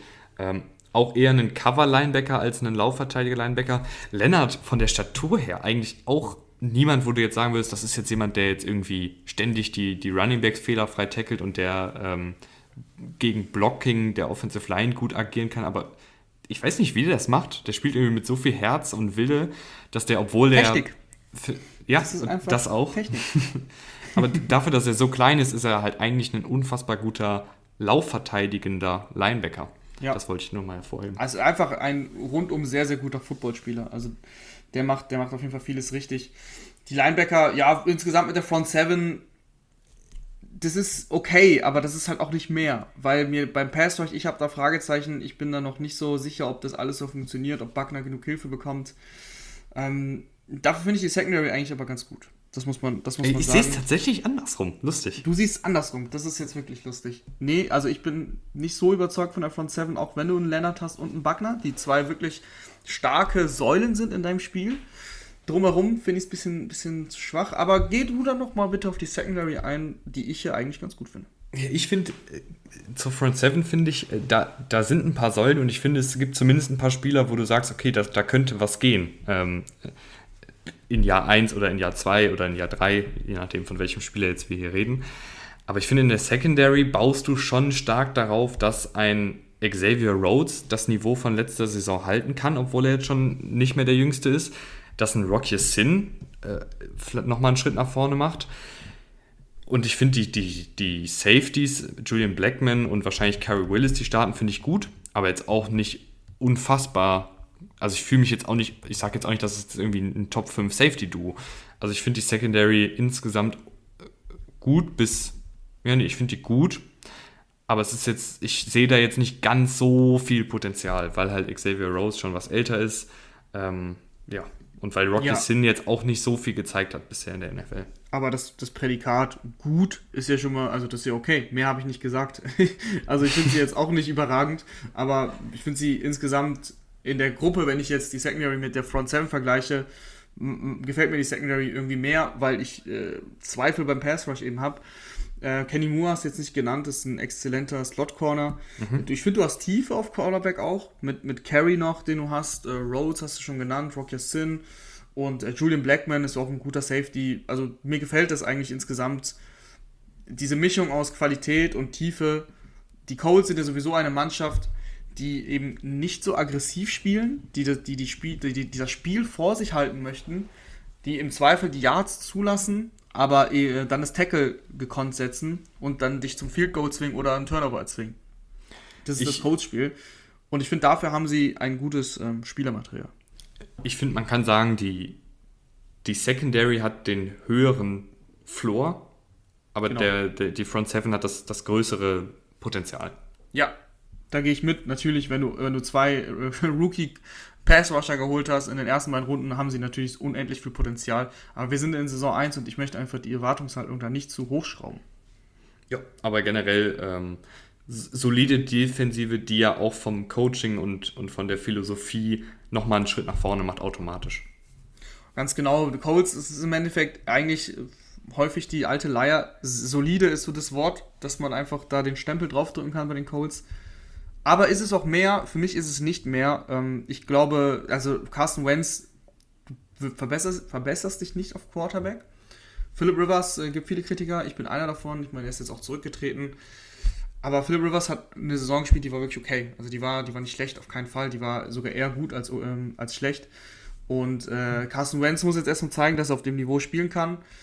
Ich gebe den Coles äh, einen 9 zu 8 Rekord. Ich auch. Ja, wie immer macht er mir es ich hab's auch so. Ja, nee, also es ist wirklich so. Ähm, die Offensive finde ich mit Carson Wentz kann natürlich gut gehen, aber selbst wenn Wentz äh, einen großen Schritt nach vorne macht, ist das kein, keine Powerhouse-Offensive, weil dafür einfach, finde ich, noch ein bisschen die individuelle Klasse auf Receiver fehlt. Beispielsweise. Komm, ja, finde ich auch. Kommen wir mal zum interessantesten Team dieser Division, wie ich finde, die Tennessee Titans. Die Tennessee Titans, ich finde sie auch so interessant, weil sie jetzt eben ähm, die, ihren, ihren Heilsbringer Arthur Smith in der Offensive verloren haben. Todd Downing gibt jetzt den OC, der wird dann auch das Playcalling übernehmen. Und ich meine, unter, unter Arthur Smith ist Ryan Tannehill komplett explodiert ähm, hat einfach ein, ein Top 10 Quarterback, muss man einfach sagen. Wenn man sich die Stats, die reinen Stats anguckt und auch wenn man sich die Spiele anguckt, ähm, hat sich Ryan Tannehill einfach sehr, sehr positiv entwickelt. Ich, ich sehe da nicht, nicht mehr viele Schwächen bei Ryan Tannehill. Unter Druck ist er immer noch ähm, nicht der Beste, das ist, das ist klar, das war er noch nie, aber ansonsten äh, als Play-Action-Passer äh, richtig gut. Ich finde, er ist als Rusher auch sehr, sehr unterschätzt. Also sieben Rushing-Touchdowns, äh, fast 200 Yards äh, als Scrambler gehabt. Das sind wirklich gute Werte. Ja, Ryan Tannehill, unfassbare Entwicklung, oder? Ich, ich finde auch. Äh, ich finde vor allen Dingen gerade in diesem Scheme macht er das sehr, sehr gut. Ähm, also es gibt wirklich selten irgendwie einen, einen, Crossing Deep Pass, den er verfehlt oder den er nicht genau in die Arme von AJ Brown oder bald Julio Jones äh, werfen wird. Der einzige Kritikpunkt, finde ich, bei Tannehill ist, wenn er wirklich den Standard Dropback Passer geben muss, also wenn irgendwie Dritter und 13 ist, dann ist das nicht ein Quarterback, den ich unbedingt haben will. Ähm, da gibt es, finde ich, einige, die, die ich da, denen ich da eher vertrauen wär, würde. Weil ich finde, wenn Tennell so ein bisschen außerhalb des Schemes agieren muss, ähm, wenn er selbst improvisieren muss, wenn das, wenn das Play nicht das hergibt, was es hergeben sollte, dann wird es eher durchschnittlich. Dann wird es jetzt nicht total schlecht, aber es wird jetzt halt dann auch nicht so gut, wie wenn das Scheme funktioniert hat. Ja, und das Scheme hat halt eben sehr gut funktioniert. Ich glaube auch, dass Todd Downing da jetzt nicht so blöd ist und da jetzt was anderes installiert. Die werden das Scheme schon größtenteils beibehalten und es war einfach alles sehr, sehr gut auf seine Stärken abgestimmt. Das hat jedes Rädchen ins andere gegriffen. Du hast mit Derrick Henry natürlich einen Running Back, der auch perfekt da reinpasst. Sie sind sehr viel gelaufen, vielleicht ändert sich das. Also bei, vor allem bei First und Second Down sehr, sehr viel gelaufen. Ryan Tannehill musste dann auch bei Third Down und teilweise kreieren. Ähm, ich, ich, sehe das nicht ganz so kritisch wie du, aber ich weiß, was du meinst. Gerade in Rückstand liegend, ähm, wenn er wirklich dann jeden, jedes Down passen muss, das ist äh, auf jeden Fall eine Schwachstelle auch, das stimmt. Ähm, das ist aber jetzt mit, mit Derrick Henry auch teilweise, also vor allem in der Regular Season nicht so häufig der Fall. Was ich mir tatsächlich noch wünschen würde, ich habe eben gesagt, 186 ähm, Yards als Scrambler. Ich würde mir wirklich häufiger wünschen, dass, dass du ihn in der Read Option mal einsetzt. Also, das waren nur 21 designte Runs über, über 16 Spiele, also nicht mal zwei Runs, äh, gerade so ein Run pro Spiel, der, der wirklich designt war. Und ich finde, allein mit einem Running Back wie Derrick Henry und äh, Tennell hat die athletischen Qualitäten, kannst du das häufiger machen, weil die, die Box beißt eigentlich immer auf Henry. Ja, also äh, Ryan Tannehill als Läufer finde ich den auch sehr, sehr dynamisch. Also ich fand das da ja. manchmal echt gut aus. Ja. Ähm, von daher gerne öfter. Ich weiß nicht, ob sie vielleicht das auch aus Sicherheitsgründen nicht machen, dass sie eben sagen, okay, nee, wir wollen jetzt nicht, dass Tannehill ähm, irgendwie von einem Safety erwischt wird oder so. Keine Ahnung. Aber klar, ähm, immer mehr, Abwechsl mehr Abwechslung schadet ja nie. Und Derrick Henry, können wir jetzt mal über die Running Backs kurz sprechen, beziehungsweise über den Running Back, weil es gibt bei den Titans gefühlt nur einen Running Back im Kader. Ähm, Derrick Henry, was man ihm ja wirklich zugute halten muss, ich weiß nicht, wie er es macht, aber der Typ ist immer fit. Also ich finde es erstaunlich bei dem äh, Workload, den er hat. Also äh, wir haben hier letzte Saison 396 Laufversuche, davor die Saison 386 Laufversuche, davor die beiden Jahre nur 200, knapp über 200. Aber der Typ ist immer fit und das finde ich ist echt also Hut ab, dass der, dass der immer fit bleibt und vor allen Dingen auch nicht, noch nagt die NFL nicht an ihm. Ja, irgendwie stelle ich mir auch immer die Frage vor jeder Saison, wann kommt der Punkt, wo du merkst, oh Gott, jetzt langsam nagt sie an ihm, jetzt merkt man die Hits, ähm, noch merkt man sie nicht. Er ist der beste Runner der Liga, das ist äh, echt, also unfassbar, auch der, natürlich der beste Contact Runner. 1500 auch, Yards nach Contact letzte Saison. Ja, er hat aber auch echt einen sehr guten Speed. Wenn er einmal aufs zweite Level kommt und dann anzieht, der hat nicht den mega Antritt, aber wenn er dann in Geschwindigkeit kommt, dann, hat, dann bekommt er plötzlich auch Speed und dann ist sein Stiffarm natürlich legendär. Also den musst du dann erstmal runterbekommen, wenn er sein Speed hat. Das ist, ähm, wundert mich immer wieder, weil die Figur ist einfach extrem beeindruckend und dann aber doch den Speed zu haben. Klar, also Derrick Henry müssen wir gar nicht lange drüber reden. Auch in dieser Kombination mit Tannehill finde ich das so, so super, weil Tannehill eben bei Play Action so gut ist ähm, eigentlich musst du ja Laufen oder Play-Action-Pass machen in, in, diesem System. Mehr, also ja. im normalen Pass halt gefühlt gar nicht. Jetzt hast du im Passspiel einige Spieler verloren und ich muss sagen, vor dem Julio Jones Trade war ich doch recht skeptisch ähm, bei der Titans Offensive, aber dieser Jones Trade äh, gibt mir da echt wieder ähm, ein bisschen mehr Vertrauen, weil Jones natürlich ist er nicht mehr der Julio Jones von seinen besten Falcons-Jahren. Da müssen wir uns ja nichts vormachen. Aber wenn man sich die Statistik anguckt, dann hat er letztes Jahr trotzdem so oft äh, die Double Teams gesehen, also beziehungsweise die Double Coverage in dem Falle, dass dann sowohl ein Cornerback als auch ein Safety beispielsweise auf ihn angesetzt sind. Und das wiederum hat dann viele, viele Lücken und viele, viele offene Fenster für Kevin Ridley geöffnet. Und ich glaube, die, die Defensiven müssen sich jetzt entscheiden. Doppeln wir jetzt Julio Jones, der in meinen Augen auch noch, äh, obwohl er jetzt schon was älter ist, ein 1 gegen 1 easy gewinnen kann, oder doppeln wir AJ Brown? Ich mag dieses Duo unfassbar gerne. Also ich finde, die ergänzen sich auch wieder so gut. Julio wird, glaube ich, noch mehr in diese Rolle als Deep Threat dann eingesetzt werden. Brown hast du underneath, der eben schnell den Ball bekommen sollte und der einfach auch ein unfassbarer Runner ist ist ja eigentlich mit der beste ähm, Runner, was, was Yards nach dem Catch angeht. Das ist das, das kombiniert, das ist ein tolles Match. Das gefällt mir und ja, wie du gesagt hast, da muss man sich dann irgendwann einigen, wie man es verteidigen möchte. Julio immer noch ein unfassbarer Route also das wird, das wird echt, ich glaube, das kann wirklich Spaß machen, weil sie auch eben mit Henry so einen Running Back haben, wo die Box halt schon zugestellt werden muss. Da werden beide äh, Receiver häufiger ein 1 gegen 1 sehen. Und das kann, das kann schon Spaß machen. Du hast, ich, ich finde, danach fällt es natürlich auch schnell ab, äh, was die Qualität angeht. Also ich bin kein riesen Josh Reynolds-Fan, den sie von den Rams geholt haben, hat natürlich schon einige Erfahrungen und ist als Wide Receiver 3 oder 4 jetzt auch nichts Schlimmes. Ähm, Des Fitzpatrick haben sie in der vierten Runde gewählt, einen Slot-Receiver, den finde ich noch ganz gut. Ich finde, das, das schadet der Titans-Offensive nicht, da einfach noch underneath ähm, so eine solide Anspielstation, Anspielstation zu haben wenn du beispielsweise mit Brown auch mal äh, tief gehen willst, das kann er ja auch total gut, ähm, diese Deep Balls. Ähm, ich finde den Receiving Core, die Jones und Brown super. Ein Routinier vielleicht mehr noch, dann würde ich mich noch ein bisschen sicherer fühlen. Ja, kann ich nachvollziehen, aber mir gefällt eigentlich die Mischung aus Reynolds, Fitzpatrick, Betson. Ähm, das ist okay. Da, da kann man durchmixen, da kann jeder mal ein paar Snaps spielen. Das werden die sich auch aufteilen, diese Rolle als dritter Receiver. Aber ich glaube nicht, dass das so ins Gewicht fällt. Ähm, weil das so, das stelle ich mir so ein bisschen wie bei den Vikings vor, die ja auch äh, gar keinen dritten Receiver eigentlich haben.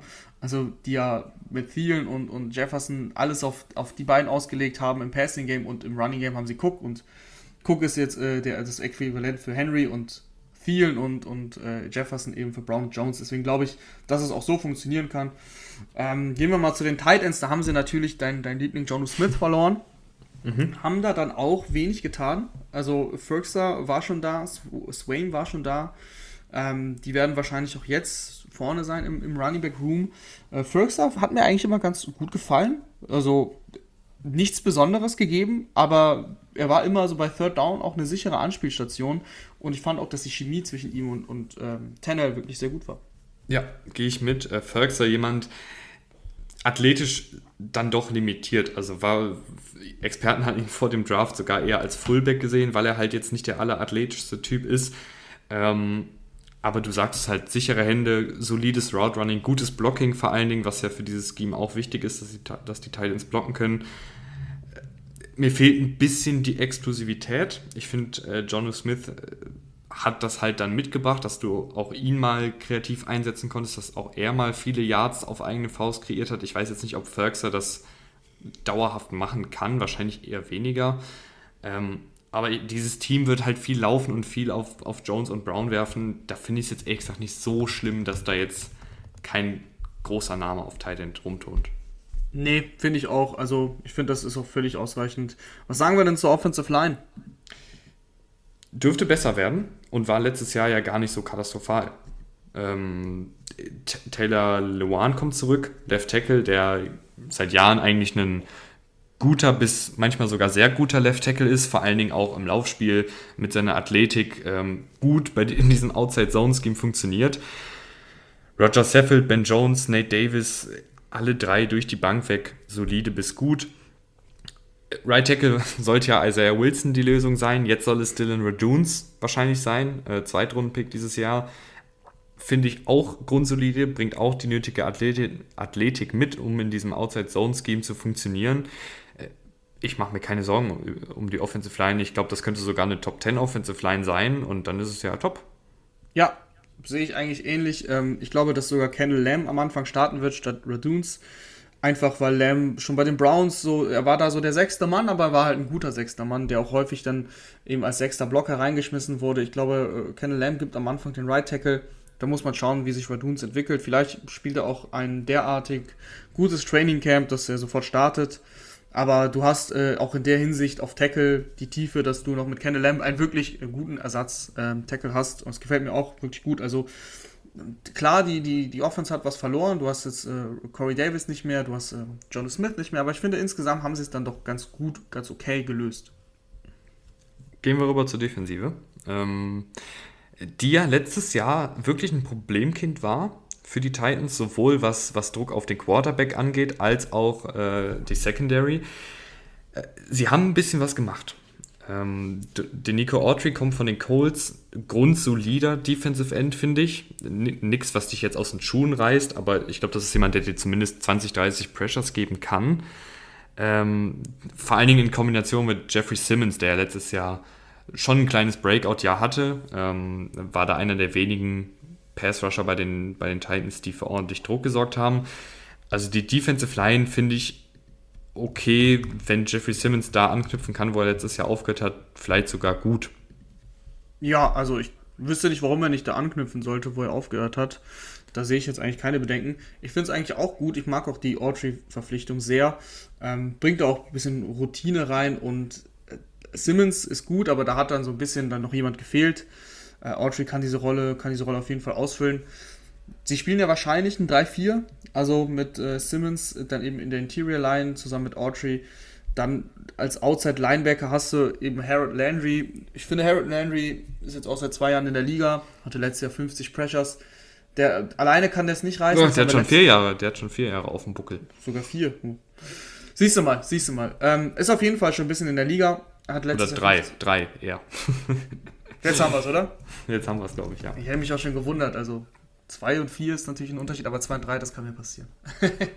ähm, ja, also ich finde ein guter Nummer zwei Rusher. Du hast aber auch gesehen, dass er eben kein Nummer eins Rusher sein kann, der teilweise dann letztes Jahr sein musste der, der Pass Rush war einfach sehr, sehr lahm. Da haben sie jetzt eben auch Bud Dupree geholt, die Verpflichtung, 80 Millionen, ähm, für viele überbezahlt, aber im Endeffekt macht er sie trotzdem besser. Und wir müssen jetzt über die Qualität des Teams reden. Also das, ich glaube schon, dass das funktionieren kann mit Dupree und, und Landry als, als Pass Rushing Duo. Du hast Interior mit Autry und Simmons zwei Spieler, die auch Druck kreieren können. Ich finde, ähm, ich bin ja leicht optimistisch, dass es auf jeden Fall besser wird. Ich, ich finde bei Landry, das Problem bei dem ist, der ist so ein ein Magier mit nur einem Trick. Also klar, hin und wieder begeisterst du da ein Kind mit, aber wenn, der, wenn das Kind den Trick schon drei, vier Mal gesehen hat, dann, dann wird es halt langweilig, weil, oder beziehungsweise dann kann man sich darauf einstellen, um dann beim den, den äh, Sprung zum Football wieder zu schaffen. Das heißt, die Offensive Tackles, finde ich, können sich auch irgendwann darauf einstellen, dass er halt eigentlich nur mit Speed kommt. Also die meisten Sacks, die er bisher hatte, sind wirklich guter Get-Off, rennt um den Offensive Liner herum und kommt da zum Quarterback was natürlich als zweiter Passwasher eine, eine Möglichkeit ist. Aber ihm fehlt halt so, das, was wir eben gesprochen haben, wirklich die Power, ähm, um dann auch mal einen Bullrush anzusetzen oder mal einen Inside-Move rauszuhauen. Äh, hat da halt einfach noch, irgendwie fehlt ihm da, finde ich, so ein bisschen die Variabilität im Passrush, was ihn dann halt irgendwie auch limitiert als Passrusher, was der Grund ist, warum er nie dieser Nummer 1 Passrusher werden kann, in meinen Augen. Aber als Nummer 2 völlig solide.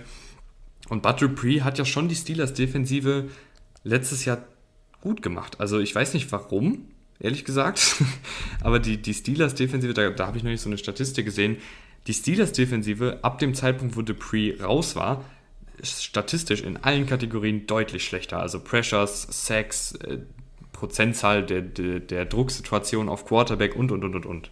Also Dupree, ähm, vielleicht auch, weil er so jemand ist, der halt viel mit Power kommt und die, die Pocket schieben kann ähm, und dafür Unruhe sorgen kann.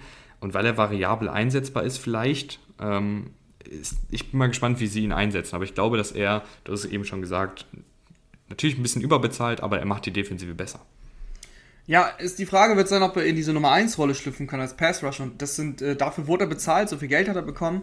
Und das brauchen die Titans auch. Wenn er das nicht schafft, dann hast du zwei Nummer 2 Rusher, wie du gesagt hast.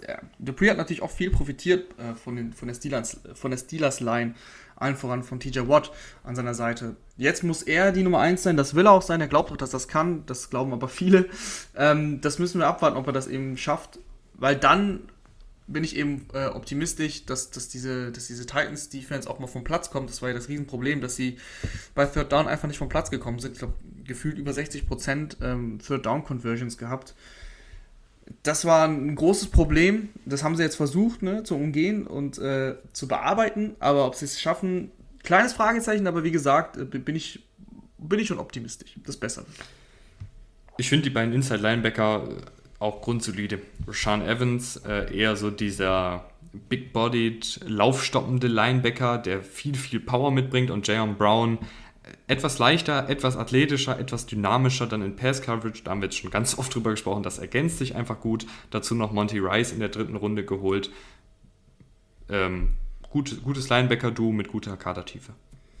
Ganz genau, unterschreibe ich genauso. Mir gefällt auch eben, dass sie sich gut ergänzen. Müssen wir uns äh, gar nicht viel länger drauf, äh, dran aufhalten. Ähm, gehen wir zur, zur Secondary, die ja, wie du schon eben gesagt hast, ein Problem war letztes Jahr.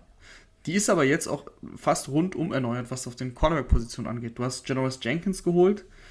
du hast Caleb Farley gedraftet.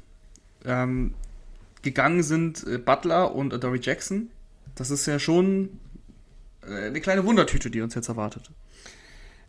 Zumindest was Farley angeht. Ich finde Jenkins, äh, wir haben eben Terence Mitchell angesprochen als grundsoliden Nummer 2 Cornerback. Ich glaube, dass das Paradebeispiel für grundsoliden Nummer 2 Cornerback ist Janoris Jenkins. Ist natürlich irgendwie ein bisschen unsexy, so als Spieler mittlerweile, weil er halt, was ist er, fast 33. Ähm, aber er macht halt seinen Job. Und, und zwar macht er seinen Job jetzt nicht super gut, aber eben auch nicht super schlecht. Also letztes Jahr drei Touchdowns zugelassen, aber auch drei Interceptions geholt. Ähm, einige 90 Targets bekommen, davon nur 54 ähm, Passempfänger zugelassen.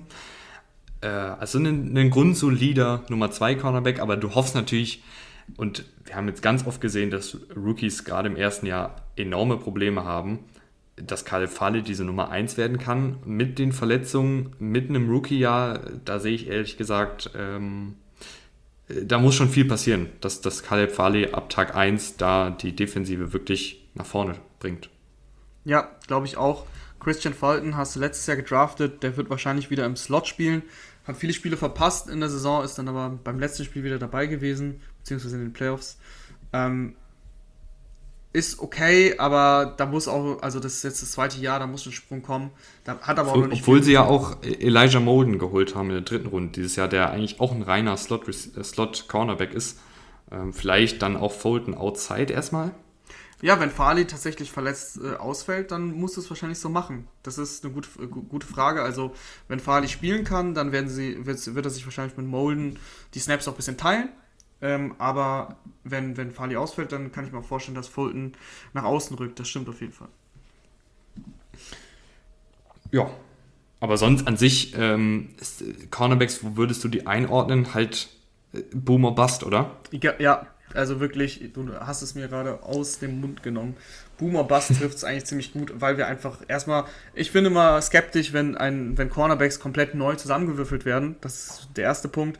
Ähm, klar hat Jenkins eine, eine, Baseline, die er bringt, aber mit Farley, mit Molden, mit Fulton sind da einfach super junge Spieler. Ähm, das ist Boomerbust. Also das, das wird, es wird Spiele geben, glaube ich, wo die kein Land sehen und da kann dann Jenkins dann auch nicht viel machen. Aber ähm, die können auch überraschen.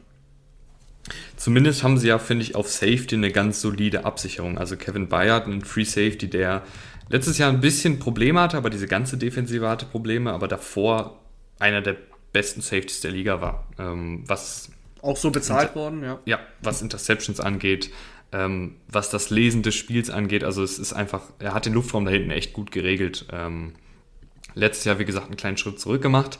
Für mich noch die Frage, wer auf Strong Safety starten wird. Sie haben Imani Hooker, aber auch der eher einen Free Safety. Brady Breeze, geiler Name übrigens. Ähm, Safety geholt dieses Jahr in der sechsten Runde, den fand ich grundsolide, aber mehr geht da halt auch nicht, weil er ist jemand, der ist athletisch ein bisschen limitiert, aber hat halt eine gute Spielintelligenz, ähm, sicheres Tackling. Sowas ist halt immer riskant, wenn er schon am College athletisch limitiert war und man das ab und an gesehen hat. In der NFL wird es dann halt noch schwieriger, wenn man athletisch limitiert ist, auf hohem Niveau zu spielen. Ähm, weiß ich nicht, ob er da überhaupt eine Chance auf die Starterrolle hat, aber die Free Safety Position ist für mich klar, die Strong Safety Position noch ein Fragezeichen. Ja, Hooker hat letztes Jahr äh, mehr Snaps tatsächlich auf Free Safety gespielt. Äh, in der Box stand er aber auch bei über 100 Snaps. Also er kann schon, er kann schon diese Rolle ausfüllen, glaube ich. Gefällt mir auch ganz gut. 2019 in der vierten Runde gekommen. Dafür äh, hat er sich ganz gut entwickelt. Ähm, mit Bayard, wie du schon gesagt hast, ist halt ein, ein Baller. Das ist halt jemand, der, der lauert auf, den, auf die Interception. Der, der kann auch mal wirklich, was war es, glaube ich, acht oder neun Interceptions in seinem besten Jahr gefangen. Ähm, die Skills, die Ball-Skills sind halt einfach da. Ist auch, finde ich, ein solider Tackler. Ähm, rundum eigentlich ein ganz gutes Paket von ihm und dann macht es auch, glaube ich, keinen riesen Unterschied. Also, äh, ob jetzt ein Hooker da spielt oder, oder wer auch immer, das wird jetzt nicht ähm, ja, den Braten fett machen. Vielleicht kann ja ein Brady Breeze eine frische Brise da hinten reinbringen. Ja, so können wir auf jeden Fall auch aus dem Podcast rausgehen. du musst noch sagen, was du, was du schätzt, wie ich die weiß, Titans ich denn, weiß, ich weiß. denn abgehen. Ich äh, sage, die Titans gewinnen die Division. Die Titans sind für mich eigentlich klarer Favorit, aber im Endeffekt habe ich auch nur einen Sieg mehr als bei den Colts. 10-7. Ich denke auch, dass die Titans gewinnen, weil sie für mich dank der Offensive die höchste Baseline haben. Ähm, natürlich ist die Defensive hier und da noch ein bisschen fragwürdig, aber alle drei anderen Teams äh, haben eigentlich, kann man sagen, durch die Bank weg Fragezeichen auf Quarterback äh, und dementsprechend größere Fragezeichen in der Offensive. Und deshalb gewinnen die Titans bei mir tatsächlich elf Spiele und verlieren nur sechs, also elf und sechs. Ja, Erste Mal gefühlt, dass ich großzügiger war. nee, kann ich mir auch gut vorstellen. Ich kann mir jetzt auch gut vorstellen, äh, noch in den Biergarten zu gehen, Rahman. Deswegen ja, kann mir auch gut vorstellen. Äh, würde ich sagen, wir freuen uns, wenn ihr beim nächsten Mal wieder einschaltet. Ähm, zwischendurch ist uns das Internet abgebrochen, deswegen kann es sein, dass es ein bisschen holprig wird. Ich versuche das alles so gut wie es geht zusammenzuschneiden. Ähm, aber ja, ich hoffe, ihr schaltet beim nächsten Mal wieder ein. Bis zum nächsten Mal. Danke, Rahman. Ciao. Danke, Tim. Ciao, ciao.